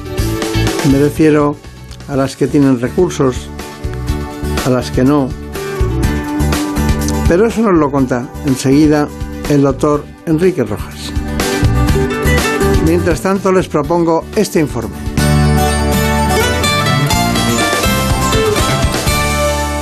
Además de las circunstancias a las que nos enfrentamos en la vida y de nuestra personalidad, cada etapa se caracteriza por ciertos aspectos más o menos comunes. El primer momento de profundos cambios es la adolescencia, una fase marcada por la inestabilidad emocional, el afán de pertenencia al grupo y el desarrollo de la identidad y la personalidad.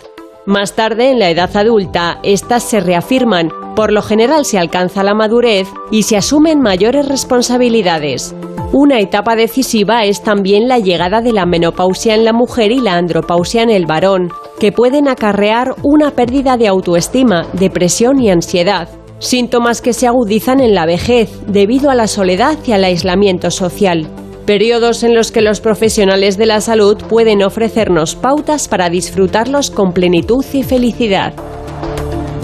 Bueno, pues aquí está el médico y psiquiatra, concretamente catedrático de psiquiatría, el profesor Enrique Rojas, que es uno de los clásicos no solo en la eh, investigación, docencia, asistencia, sino que también es uno de los expertos en comunicación social respecto a los temas que investiga periódicamente desde el punto de vista clínico y eso le da un valor eh, muy añadido.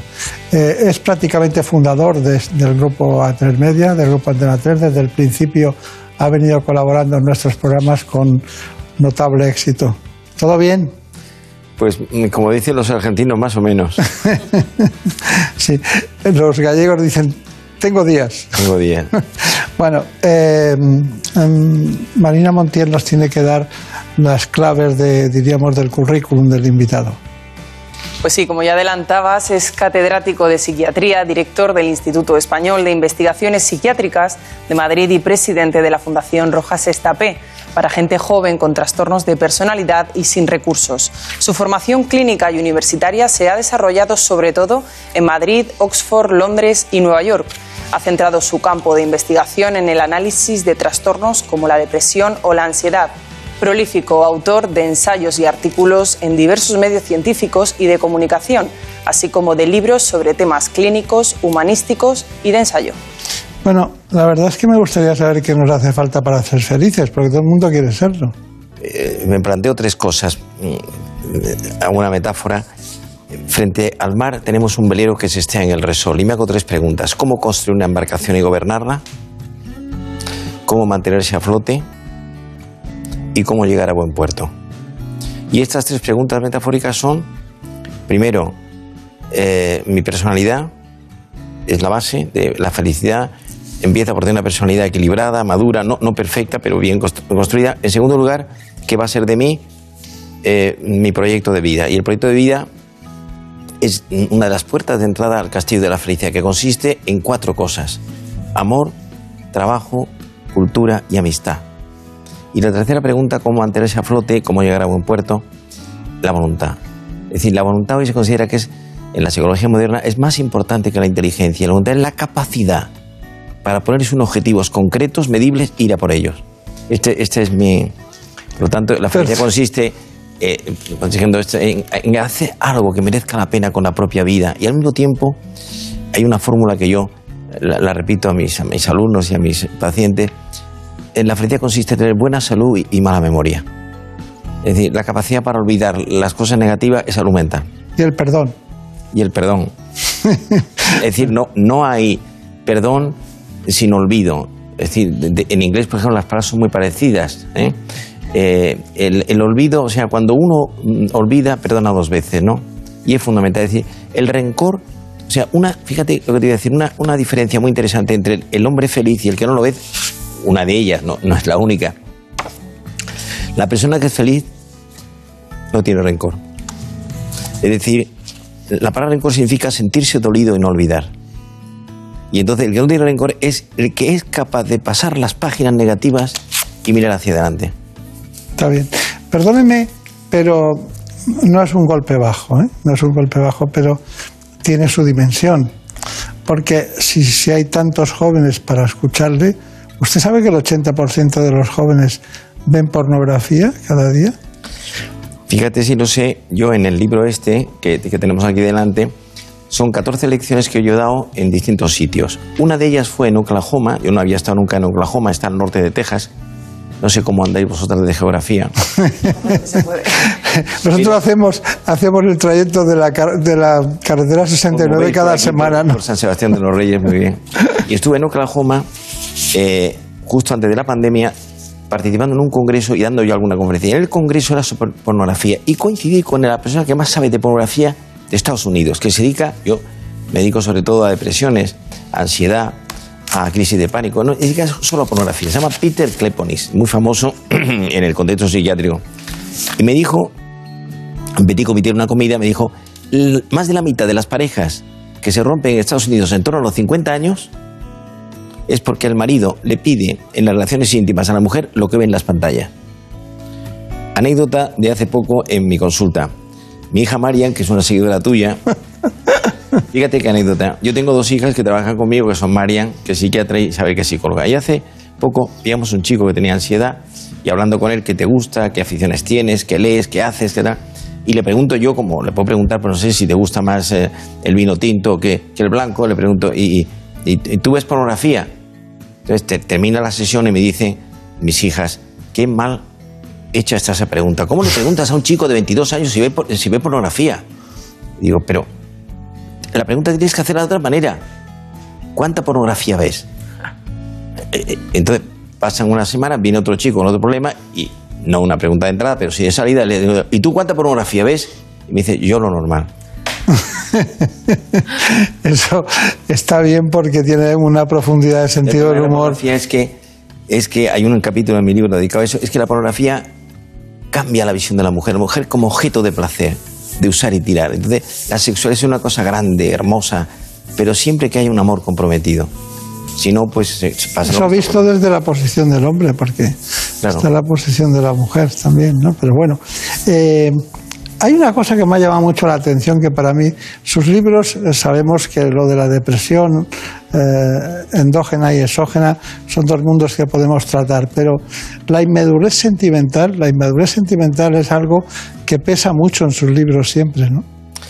En este momento, la primera epidemia mundial, yo, dice eh, Cervantes en el Persiles, que es el último libro que publica, el viajar te hace discreto. Cuando viajas mucho, como me pasa a mí yo, pues ahora voy a Roma la semana que viene, pero voy a Nueva York, saca- acabo de sacar un libro en inglés, en- directamente en inglés, en, en una editorial, Scepter de Nueva York. Cuando viajas mucho, relativizas todo y al mismo tiempo si te crees algo, se, te bajan los humos, ¿no? donde la primera epidemia eh, en Occidente, excluyó África, son la, la inmadurez sentimental del hombre que no de la mujer. Y esto lleva a la primera epidemia psicológica son la- las parejas rotas. Es decir, cómo gestionan los sentimientos. Es decir, lo importante en esta vida no es tener buenas cartas, sino saber jugarlas. Y entonces saber jugar las cartas frase. significa, de entrada, saber gestionar a quién eliges como pareja, como persona que te acompaña. Entonces, fíjate, te voy a decir cinco o seis cosas. Pero el inmaduro no puede elegir nunca bien. Estas dos jóvenes que, que nos acompañan, que, que- que estáis en los veintitantos años cortos, ¿no? Muy cortos. Muy cortos. Entonces, cinco o seis cosas de un indicador de madurez en la selección, en la, en la adecuada selección afectiva. Los, los americanos, yo hablo mucho de esto en Estados Unidos, la, la expresión es hitting the mark in the affective choice, dar en la diana, acertar. Entonces, cinco segundos. Primero, la, la- la admiración.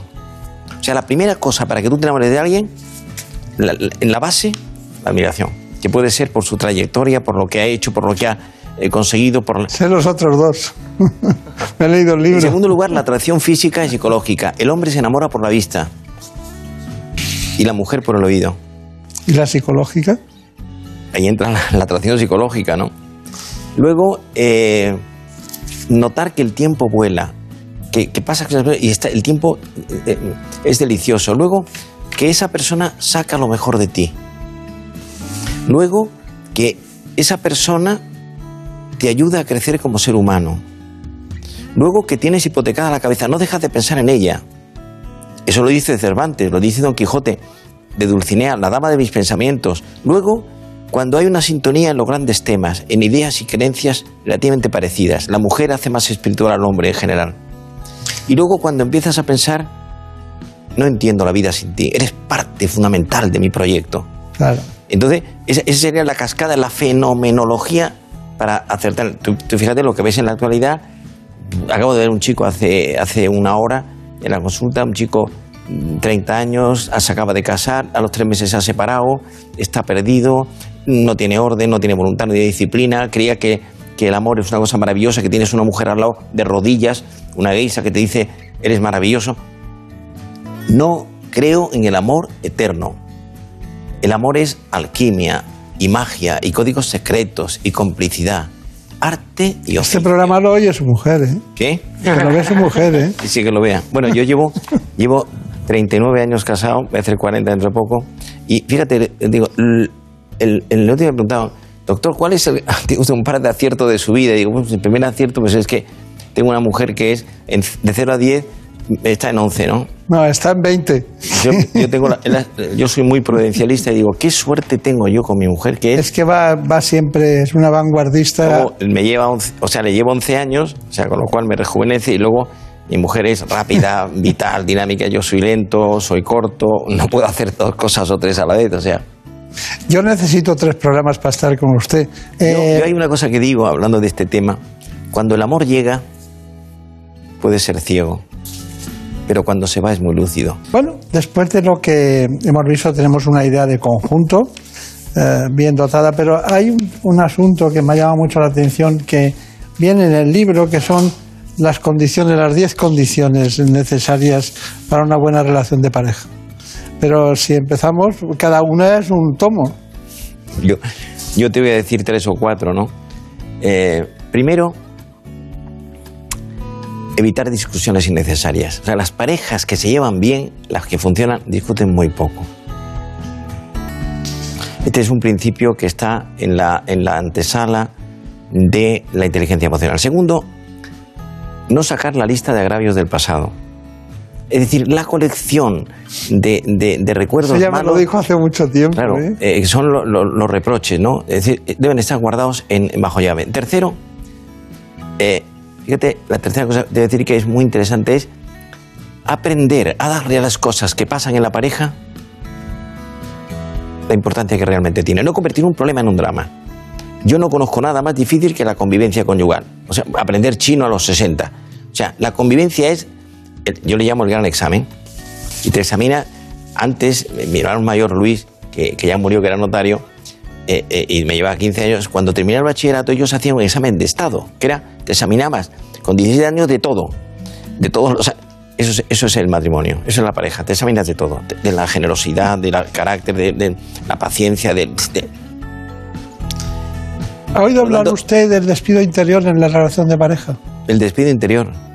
Bueno, eh, es otra, es otra, Ese es, un- es el mecanismo. ese. es otra no sabes por es otra qué estrategia, ¿no? se, se va acabando lentamente. Claro, entonces, pero el, el amor hay que, hay que trabajarlo mucho, o sea, porque todo amor tiende, inevitablemente por la, la razón de la convivencia, tiende a deteriorarse, ¿no? Y entonces mantener siempre pequeñas ilusiones. Por ejemplo, dicen los, los, los que se dedican a, a temas de terapia de pareja que mm, hay un libro de Gary Chapman muy famoso, un americano que yo está muchas veces, se llama Cinco- Los cinco lenguajes del amor, que os lo recomiendo, lo recomiendo a nuestros eh, oyentes, que es decir, mm, tú tienes que darle a tu pareja lo que ella realmente necesita, no lo que tú quieres darle, sino lo que ella te pide. ¿eh? Entonces, por ejemplo, el lenguaje verbal, la palabra, la magia de la palabra. te- dice Antonio Machado que con la chica que empezó a salir, que era un poco corto de- de velocidad, pero muy largo de, de expresión eh, escrita, y le, le hizo una gacetilla que decía, tus ojos me recuerdan las noches de verano. Punto. Y tu morena carne en los trigos requemados y el suspirar de fuego de los maduros campos. La palabra, la palabra. El lenguaje no verbal. Fíjate la importancia que tiene la, la- Hace muchos años que no oigo subliminal. poesías de amor. ¿eh? Me acaba de salir, no sé, de mi cabeza, ¿no? Yo tengo una gran pasión por la poesía. Luego, el, el- el lenguaje de las celebraciones, celebrar, el, yo celebro el día de mi santo, mi cumpleaños, el día que empecé a salir con ella, el día que me casé. Me dicen mis hijas, papá siempre está celebrando cosas. Eh, luego, el lenguaje de los detalles pequeños, cuidar los detalles pequeños es amor sin fecha de caducidad. No, no los grandes, que eso viene muy de tarde, sino los, los pequeños, ¿no? Y luego saber tener siempre el manual propedéutico de, de pedir perdón, de disculparte, de tal, porque no hay una relación tan complicada. Cuidar las relaciones sexuales. La sexualidad en las relaciones de pareja es esencial. No, no es, es- o sea, es, dicen los latinos una frase que, mira, viene ahora al pelo, fundata enim erat suprapetra. El edificio no se derrumbó porque estaba edificado sobre piedra. Una de las piedras del edificio es la sexualidad, que con el paso de los años, lógicamente, va... eh, Ha tomado todo el mundo buena nota. Vamos a ver, Marina Montiel, vamos con la, el informe que tenemos de concretamente madurez. ¿no? Pues sí, porque la madurez es uno de los temas que trata el doctor Rojas en su libro y al que dedica más de un capítulo. De hecho, él habla de dos aspectos, madurez de la personalidad y de los sentimientos. Pero, ¿qué es la madurez? Se lo intentamos resumir en este informe. A pesar de que el término puede resultar ambiguo, la madurez es una de las virtudes más ansiadas por muchas personas. Es el resultado de un proceso que comienza en la infancia y que comprende todos los aprendizajes que se van adquiriendo. Se podría decir que madurar es crecer como persona gracias a las distintas situaciones a las que nos enfrentamos y que es algo independiente de la edad. Y bien, ¿cómo se sabe si una persona es madura? Una serie de indicadores pueden ayudarnos.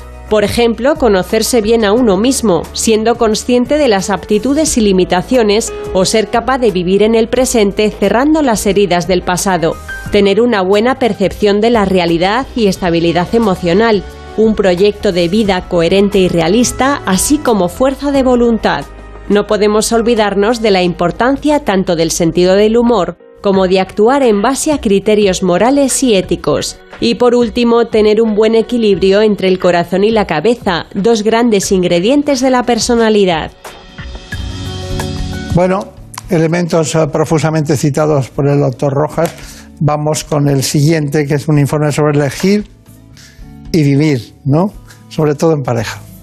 Pues sí, la vida es una continua elección, pero hay decisiones más importantes que otras.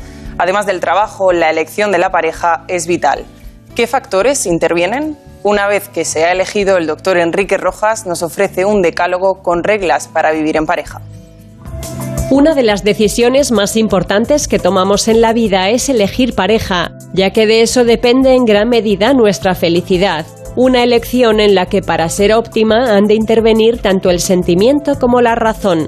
Y para no errar es importante conocerse a sí mismo y saber lo que uno quiere. Una vez que se ha elegido con más o menos acierto, hay una serie de pautas que facilitan la armonía y la felicidad de la pareja. Trabajar cada día la relación, cuidando los pequeños detalles, no reprochar conductas pasadas ni corregir continuamente, sin duda hemos de evitar las discusiones innecesarias, ya que no conducen a nada positivo. Tener una buena comunicación es algo fundamental en la pareja, cuidar el lenguaje ya sea el verbal, el no verbal y la sexualidad. Y por supuesto asumir un compromiso. El ejercicio de la voluntad es un aspecto esencial para que el amor perdure en el tiempo. El ejercicio de la voluntad marina. Hay un informe sobre felicidad que no podemos perderlo, ya que lo hemos hecho, aunque él lo ha matizado ya perfectamente. Pues sí, eh, sobre la felicidad se han escrito tratados enteros. Unos se encargan de analizar el concepto y otros nos explican cómo alcanzarla. Tarea nada fácil. Nosotros les damos una breve aproximación de lo que nos cuenta el doctor Rojas en este libro. Vean. Dice la canción Felicidad, qué bonito nombre tienes, y es que este sentimiento es algo universal. Todos aspiramos a ella. Las distintas culturas han profundizado sobre este concepto y hasta en la actualidad cada uno la definimos de una manera. Hay quienes son felices cuando ven satisfecho un deseo, otros la equiparan a plenitud, equilibrio o armonía. Repasemos algunos consejos para intentar alcanzarla. Vivir en el presente y superar el pasado, aprender a ver el lado positivo de las cosas, tener una voluntad fuerte y un buen equilibrio entre la afectividad y la inteligencia.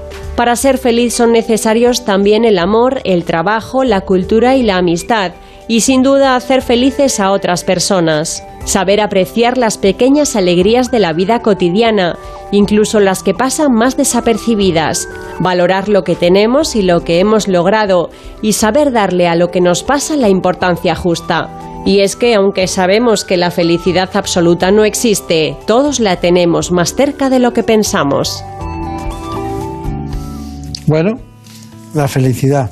A mí es un tema que me apasiona, pero también me da mucho miedo, porque hay muchas formas, ¿no? La felicidad no depende de la realidad, sino de la interpretación de la realidad que tú haces. Es decir, la capacidad para captar la- las partes positivas, buenas de tu vida, es fundamental. O sea, yo conozco muchísima gente que no le falta de nada, que lo tiene todo y que, y que está, eh, eh, eh, no está contenta. Está bien traído, está Entonces, muy bien traído. Es la interpretación. Cuando tienes 20 años, la felicidad son fuertes emociones, impactos, subir, saltar, ir, venir. Cuando tienes la edad que tú y yo tenemos, la felicidad es paz, armonía, equilibrio, aceptación de la No, yo realidad. no tengo ninguna paz. ¿eh? No, hombre, tienes una paz relativa. No, lo que quería decirle es que, es que no, no convendría perder esa trepidancia de la vida. Está claro. ¿eh? Porque cu- cuando llega la, tanta madurez se vuelve uno tan reflexivo No, que pero es una como reflexión. interpretes tanto la realidad puedes acabar ni siquiera con el libro de Cervantes. ¿eh? Hombre, lo importante siempre, yo digo, la felicidad consiste en tener siempre planes y retos por cumplir. Es decir, si tienes objetivos, eres feliz. Dígame Mira, te voy a decir, de- que la vejez consiste en empezar a mirar más hacia atrás que hacia adelante. Sí, eso es cierto. Eh, lo- se lo- eso se lo he oído a su hija. Pero una, una, una pregunta. Rápida, por favor. Depresión externa, o sea, y la endógena, la diferencia de una y otra, porque tenemos muchos temas. La depresión endógena es biológica, bioquímica, inmotivada y hereditaria. Y tiene buen pronóstico. Se curan el 90 o el 95%, incluso las bipolares. Depresión exógena viene de fuera, por circunstancias de la vida. Eh, hay dos tipos. Las depresiones de vida a microtraumas, muchas cosas pequeñas negativas que se suman, o ma- macrotraumas, grandes impactos.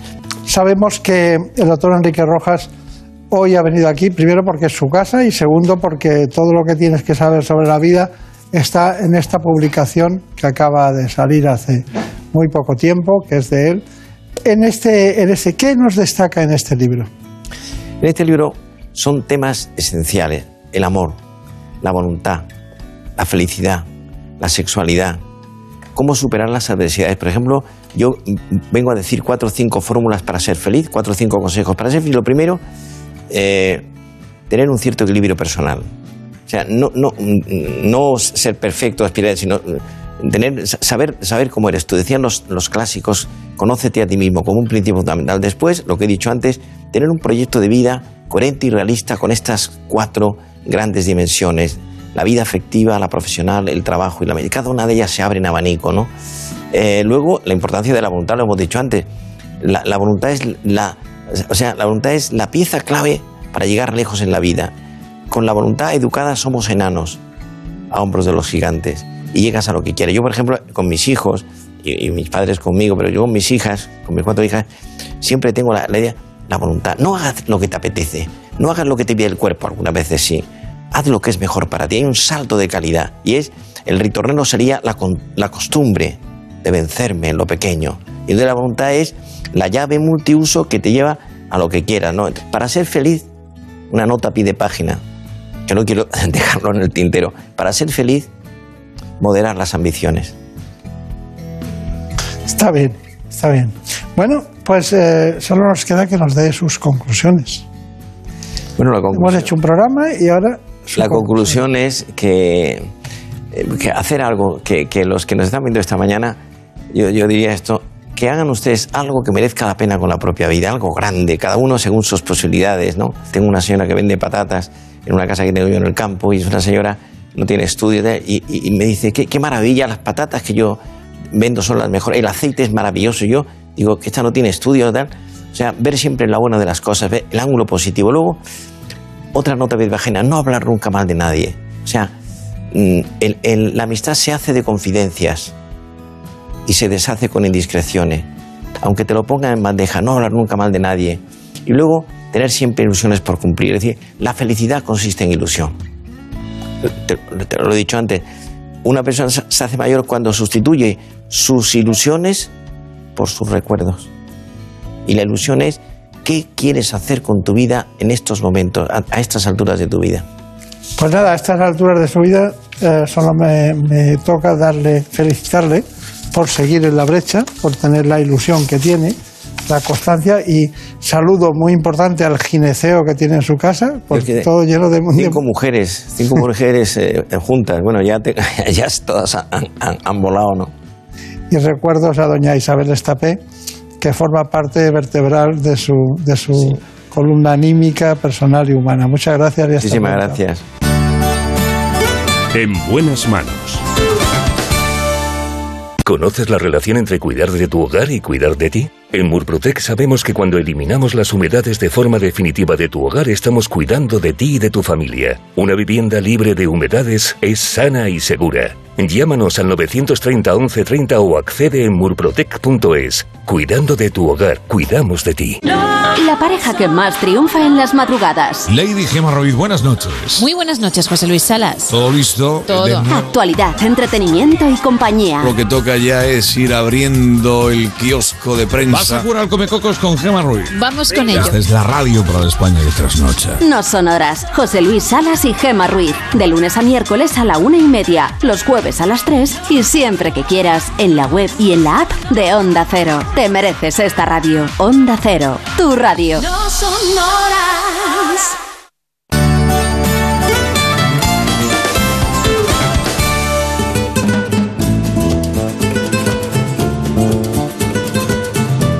Ha llegado el momento de conocer lo que publican nuestros compañeros de La Razón en ese suplemento de A tu Salud. Saludos desde La Razón. Esta semana, nuestro reportaje en profundidad, hablamos de la disfagia, una patología que afecta a más de 2 millones de españoles y que se caracteriza por la imposibilidad de deglutir la comida sólida. Esta enfermedad se dispara al superar los 65 años, ya que se estima que uno de cada tres mayores la sufre, aunque solo un 10% de ellos está tratado. La gran novedad ahora es que el uso de la inteligencia artificial se muestra muy eficaz hasta el punto de que se ha demostrado que mejoran un 30% el diagnóstico temprano. Además, contamos en qué consiste el trasplante de córnea lamelar, que resulta muy prometedor, ya que gracias a él se consigue menos rechazo y una recuperación más rápida. Y explicamos cómo la tecnología más puntera Made in Spain sirve para tratar de forma eficaz el ictus isquémico, una enfermedad que aparece cuando un coágulo sanguíneo bloquea o estrecha una arteria que conduce al cerebro. También contamos qué pasa cuando un niño tiene fiebre y cómo hay que actuar para calmar las molestias. Mientras que explicamos un ejemplo de hospital especialmente pensado para menores con trastorno del espectro autista a través de un programa de humanización que reduce el estrés que suponen las visitas hospitalarias a estos menores. Y en nuestra contra entrevistamos a Monse Roura, creadora de la plataforma Ella y el abanico, en la que se habla sin tapujos sobre la menopausia y todos los tabúes que siguen quedando alrededor de esta etapa. Pero como siempre, estos son solo algunos de los contenidos. Encontrarán más información en las páginas del suplemento a tu salud y durante toda la semana en nuestra web www.larazón.es barra salud. Sin más, que pasen una feliz semana y cuídense. En buenas manos. El programa de salud de Onda Cero. Dirige y presenta el doctor Bartolomé Beltrán.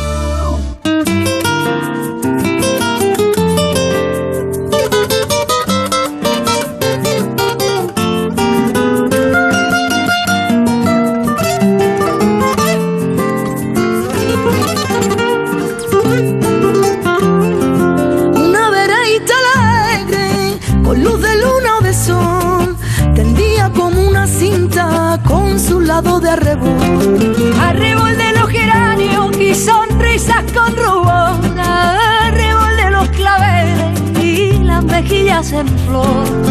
Perfumada de magnolia, rociada de mañanita, la veredita sonríe cuando tu piel acaricia. Y la cuculi se ríe y la ventana se agita cuando por esa vereda su fina estampa paseas. Fina estampa. Después de este impresionante informe y aquellas cuestiones que ustedes eh, quieren saber y lo que hemos aprendido con el doctor Enrique Rojas, nos vamos a otro mundo apasionante, el de trastornos del sueño.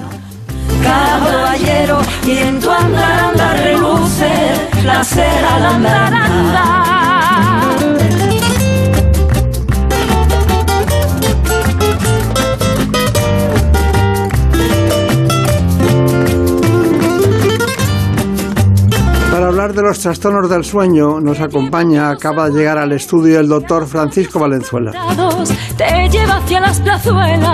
Es neurólogo y responsable de la unidad, concretamente de este aspecto del sueño, en un hospital muy concreto, el Hospital Nuestra Señora del Rosario de Madrid. alegre, con luz de luna de sol que de recorrer cantando por si te puedo alcanzar Fina estampa caballero. ¿Cuántas personas no habrán dormido bien esta noche?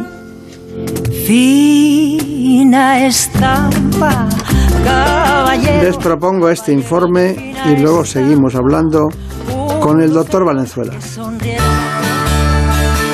En buenas manos. El programa de salud de Onda Cero. Un sueño de calidad es básico para tener una buena salud. Sin embargo, según cifras oficiales, más de 4 millones de españoles sufren algún trastorno crónico del sueño, aunque los datos reales de personas sin diagnosticar podrían ser todavía más elevados. Según varias investigaciones, solo un tercio de los españoles duermen las horas necesarias durante los días laborables. De hecho, más de un 30% de la población se despierta con la sensación de no haber tenido un sueño reparador o termina el día demasiado cansado. Las mujeres y las personas mayores son quienes más lo padecen, aunque recientemente hemos sabido que alrededor de un 25% de los niños también lo sufre. En cuanto a los tipos de trastorno del sueño, los más habituales son el insomnio, el síndrome de las piernas inquietas, la apnea del sueño y la narcolepsia, problemas que pueden tener graves consecuencias para la salud, como alteraciones en el sistema inmune o incluso daños en las estructuras del cerebro. También pueden causar déficits cognitivos y aumentar el riesgo de obesidad, la hipertensión arterial o el riesgo vascular. Por todo ello, podemos decir que dormir bien no solo nos sirve para estar descansados, sino también para que nuestro cuerpo pueda reparar durante las horas de sueño los daños causados a lo largo del día. Quizás dormir sea el mejor medicamento. Tenemos eh, temas muy interesantes porque alguno habrá dormido mal, ¿eh? Porque cuatro millones de españoles que, que tienen alteraciones del sueño son muchos, ¿no? Son muchos. Prácticamente el 10% de la población, no llega al 8 por ahí, ¿no? Exactamente. Bueno, eh, ¿usted qué diría si tuviera poco que hablar un día sobre el sueño? Bueno, yo sería muy eh, conciso a la hora de explicar por qué hay que dormir bien y qué repercusiones tiene el tener un mal patrón de sueño a lo largo de, de la vida, ¿no? Sobre todo por el riesgo de padecer distintas enfermedades, el agravar otras. Yo sería muy conciso con, con la importancia de tener un buen patrón y una buena higiene del sueño. Claro. ¿Y qué es lo que altera esos factores? Eh, fundamentalmente hay que tener en cuenta eh, puntos básicos que una mala calidad del sueño, un sueño de corta duración, un sueño fragmentado, un sueño que no sea reparador, va a conllevar que la persona al día siguiente pues tenga, eh, sea una persona menos productiva en su trabajo, que tenga mayor riesgo de desarrollar o de tener accidentes de tráfico, que sea una persona cansada, una persona fatigada, una persona pues más infeliz, ¿no? más, más ansiosa, más deprimida. ¿Qué, cuáles son los factores que influyen más en fragmentar el sueño?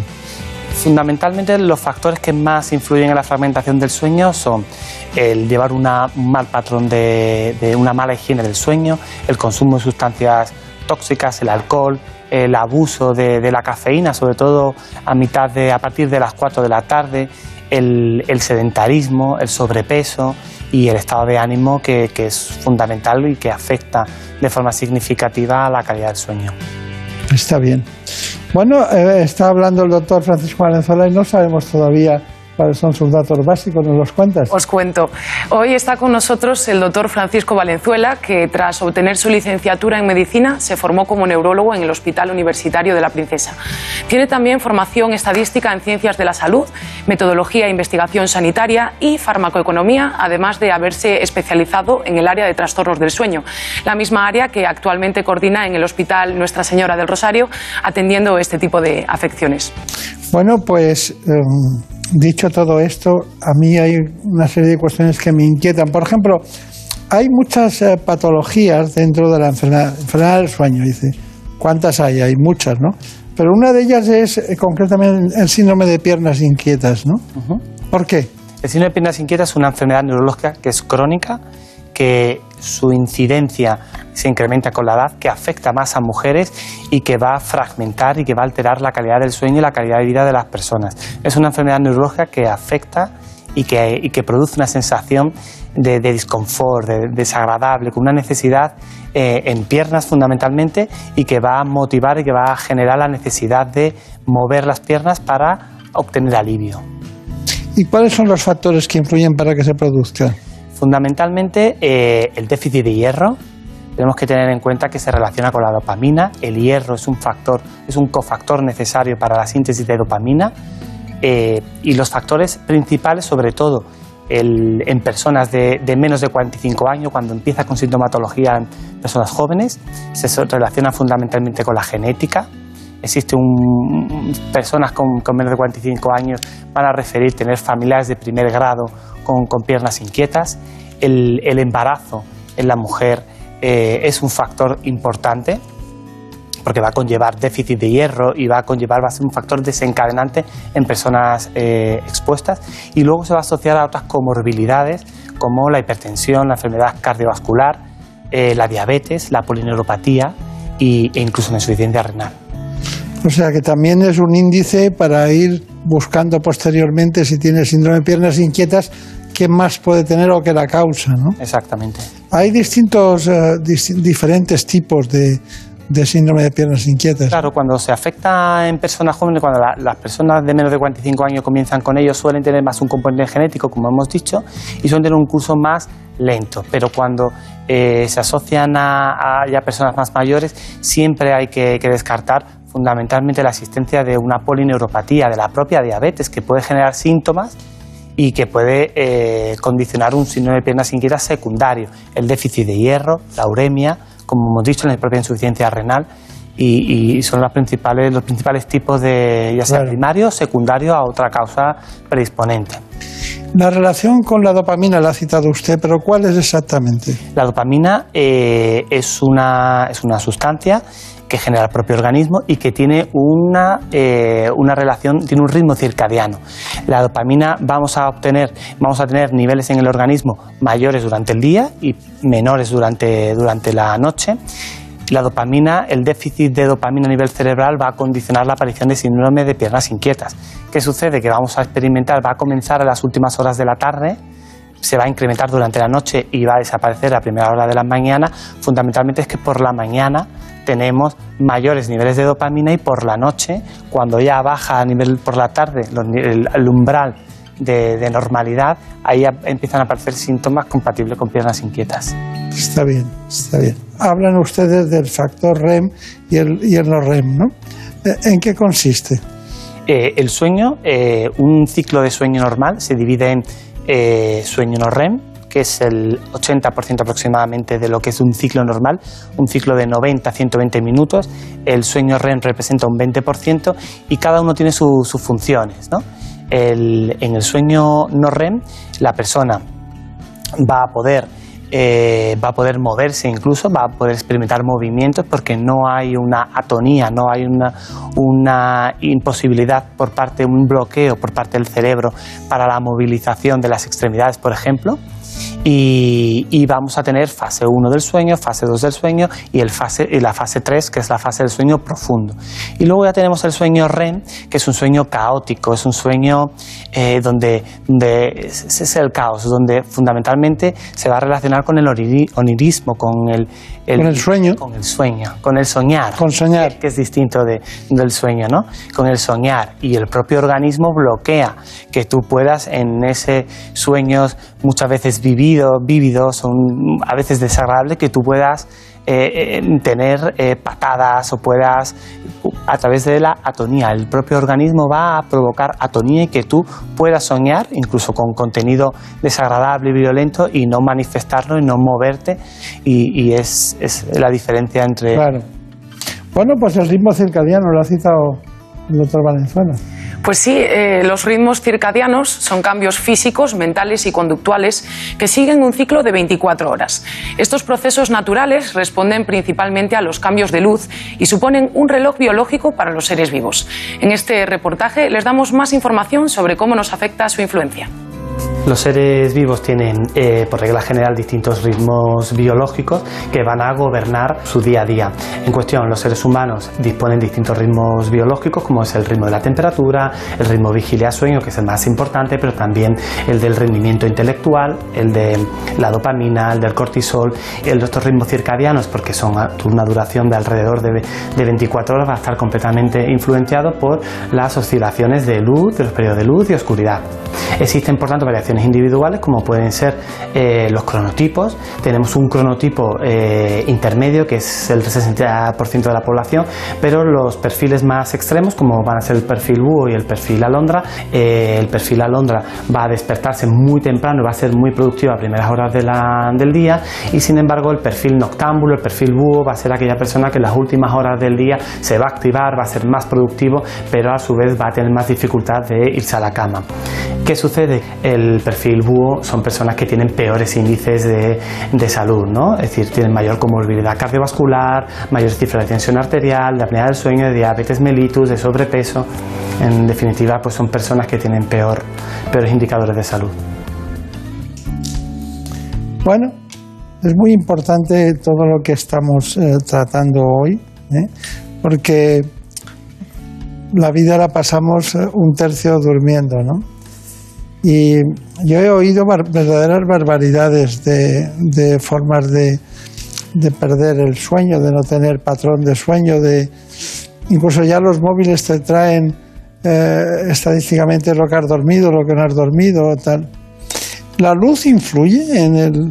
La luz, la luz sobre todo artificial a última hora de la tarde a través de dispositivos electrónicos, tablet, iPad, va a producir una hiperactivación ¿no? de la persona ¿no? y, va a conllevar que se retrase la hora de sueño porque lo normal es que eh, o la sociedad está articulada de tal forma que la persona tiene que dormir durante la noche y tiene que estar activa durante el día y trabajar a primera hora del día.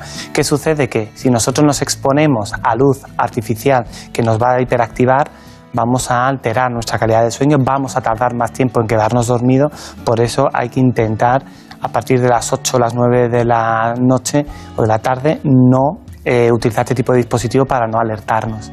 Claro.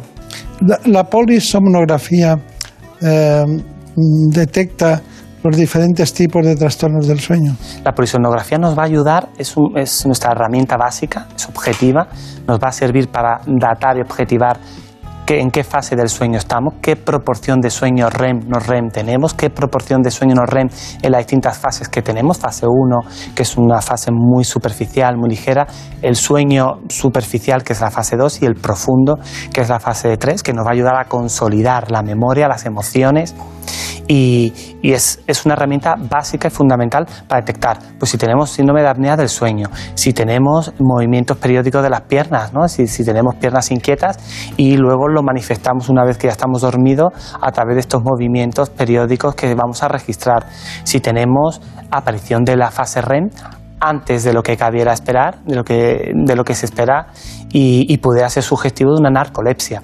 El, el- estudio polisomnográfico para nosotros es básico para datar realmente cuánto duerme un paciente, cómo duerme un paciente y qué otras patologías puede haber. Hay muchos pacientes que tienen insomnio y que te vienen quejándote de yo no duermo nada, no duermo nada y precisamente esa noche duermen de forma perfecta y presentan lo que se llama un insomnio paradójico y tienen un trastorno en la percepción del tiempo y son personas que ellos juran y perjuran que no duermen nada y registros tras registros suelen ser normales. Por ahí es muy importante el siempre hacer un registro del sueño.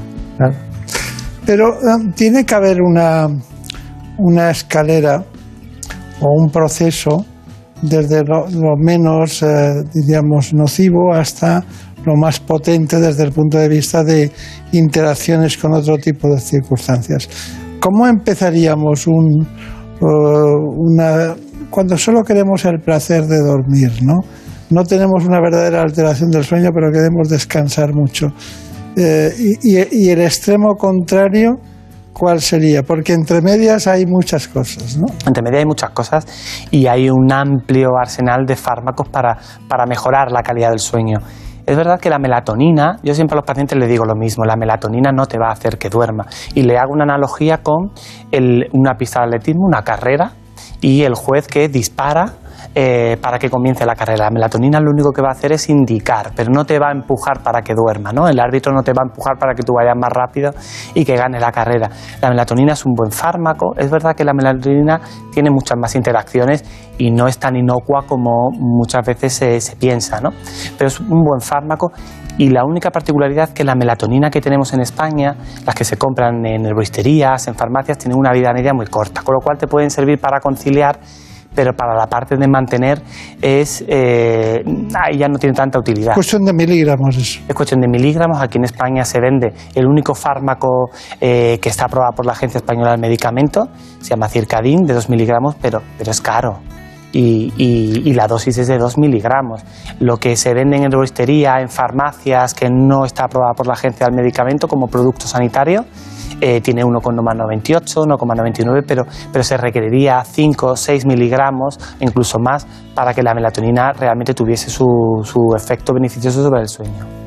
Hay gente que, que lo trae de Estados Unidos. Exactamente, de 5, de 10 miligramos incluso, que es una buena, una buena opción, pero aquí en España no, no se puede conseguir. ¿Y cuál sería la medicación con la que te quedas muerto? Pues hay muchas. Sobre todo hay que pensar cuando uno va a prescribir un fármaco en las distintas comorbilidades o enfermedades que tenga el paciente y las interacciones.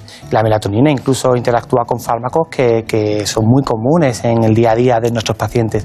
Pero yo, por ejemplo, un fármaco al que le tengo mucha, mucha, mucha estima son, las, eh, son los hipnópticos no benzodiazepínicos. La benzodiazepina tipo Lexatin, Orfidal son fármacos que realmente eh, dan una falsa sensación de estar dormido porque incrementan la fase del sueño superficial, con lo cual el paciente se queda sedado, se queda tranquilo. Pero para para la Pero no nos, no nos permite profundizar en el sueño. Pero una- un hipnótico eh, no benzodiazepínico, como puede ser el zolpidem, la zoplicona, que tienen un inicio de acción muy rápido, aunque luego para el insomnio de mantenimiento, ya para aquella persona que a las 5 o 6 horas ya se despierta y no puede reconciliar el sueño, quizás ahí falla. Es curioso, pero no acabamos de conseguirlo, ¿eh? es una cosa muy especial. Bueno, usted ha hablado de las consecuencias cognitivas y Brenda lo ha estudiado. Pues sí, el hecho de descansar mal a veces no tiene por qué indicar que exista un trastorno del sueño. Para arrojar luz sobre este tema, la doctora Carmen Terrón nos aclara esta diferencia, así como las principales consecuencias cognitivas que tienen las personas que sí padecen este trastorno. Vean. Para comprender la repercusión cognitiva de los trastornos del sueño, lo primero hay que diferenciar entre las personas que tienen quejas de no dormir bien eh, y las personas que verdaderamente tienen un trastorno del sueño. En tanto en cuanto esos problemas de eh, dificultad para conciliar el sueño, para mantener el sueño o ese despertar precoz, provoca una afectación o problemas en su día a día es en ese grupo de pacientes en los que esos trastornos del sueño tienen una repercusión cognitiva. ¿A qué nivel? Pues eh, como el sueño es importante para la consolidación de la memoria, esos pacientes pueden tener problemas pues, de memoria, de, realizar nuevos aprendizajes, por supuesto de eh, tareas atencionales, ¿no? de mantener la atención en una tarea, la atención continuada, la vigilancia, eh, la memoria de trabajo, que es esa memoria muy, muy inmediata. Esos problemas especialmente se dan en las personas que tienen síndrome de apnea del sueño, en el que ese sueño fragmentado se da por un problema de oxigenación, por esas bajadas de oxígeno que ocurren durante el sueño. Y ambos grupos, tanto los de apnea del sueño como las personas que tienen un trastorno del sueño, un insomnio, tienen un mayor riesgo de desarrollar una demencia, una enfermedad de Alzheimer. Dormir será un buen medicamento, pero ¿qué es lo peor para dormir mal? Para dormir mal. Aparte de los hábitos nocivos de la vida y todo eso, ¿hay algo en concreto? Probablemente acostarse con preocupaciones y acostarse con estrés y, y acostarse eh, con... Pues entonces ahora hay 8 millones de españoles, no 4. Ese es el problema, ¿no? Y el problema ya no es tener preocupaciones, sino saber manejarlas y, y que impacten sobre ¿no? una almohada intranquila. Eh, ¿no? Una mente intranquila siempre va a crear una almohada. Una oscuridad en la que uno está pensando y necesita encender la luz y es peor. Exactamente, y sobre todo hay que manejar las sensaciones, las emociones, para que no alteren la calidad del sueño. Está bien, está bien. Pues aquí eh, lo importante en este momento es sus conclusiones, que nos gustaría tomar nota. Yo creo que, que el sueño es un, un problema de salud pública. Creo que eh, las instituciones gubernamentales debieran de tomar cartas en el asunto y, y favorecer ¿no? la educación que comienza eh, en la etapa preescolar, en, los colegios, eh, debiera de enseñarse cómo dormir y porque es la mejor inversión a largo plazo.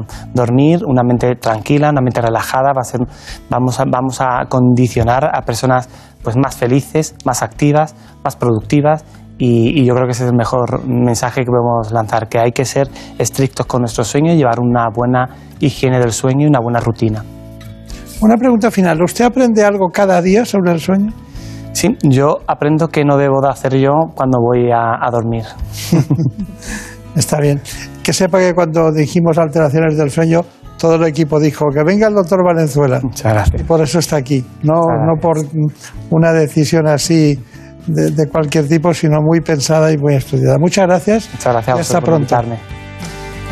Ya saben, seguiremos como siempre hablando de salud.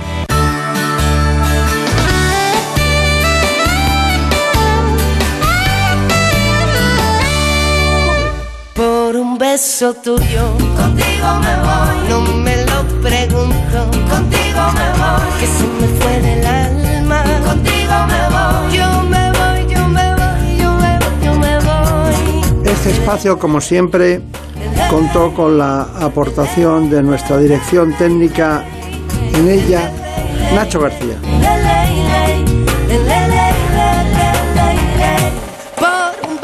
Que me dejó los auriculares hoy. Los buenos. sentí besar. Por un beso tuyo el amor a duelo. Y perdiendo el miedo se dejó llevar y se enreda el En la producción del programa, como siempre, Marta López Llorente. Ya sabes, la otra santa de Ávila. Ya no tengo dueño, un poco. Por un beso tuyo, contigo me voy. No juegues conmigo, contigo me voy. Quédate esta noche, contigo me voy. Conmigo, conmigo, conmigo, por un beso tuyo, contigo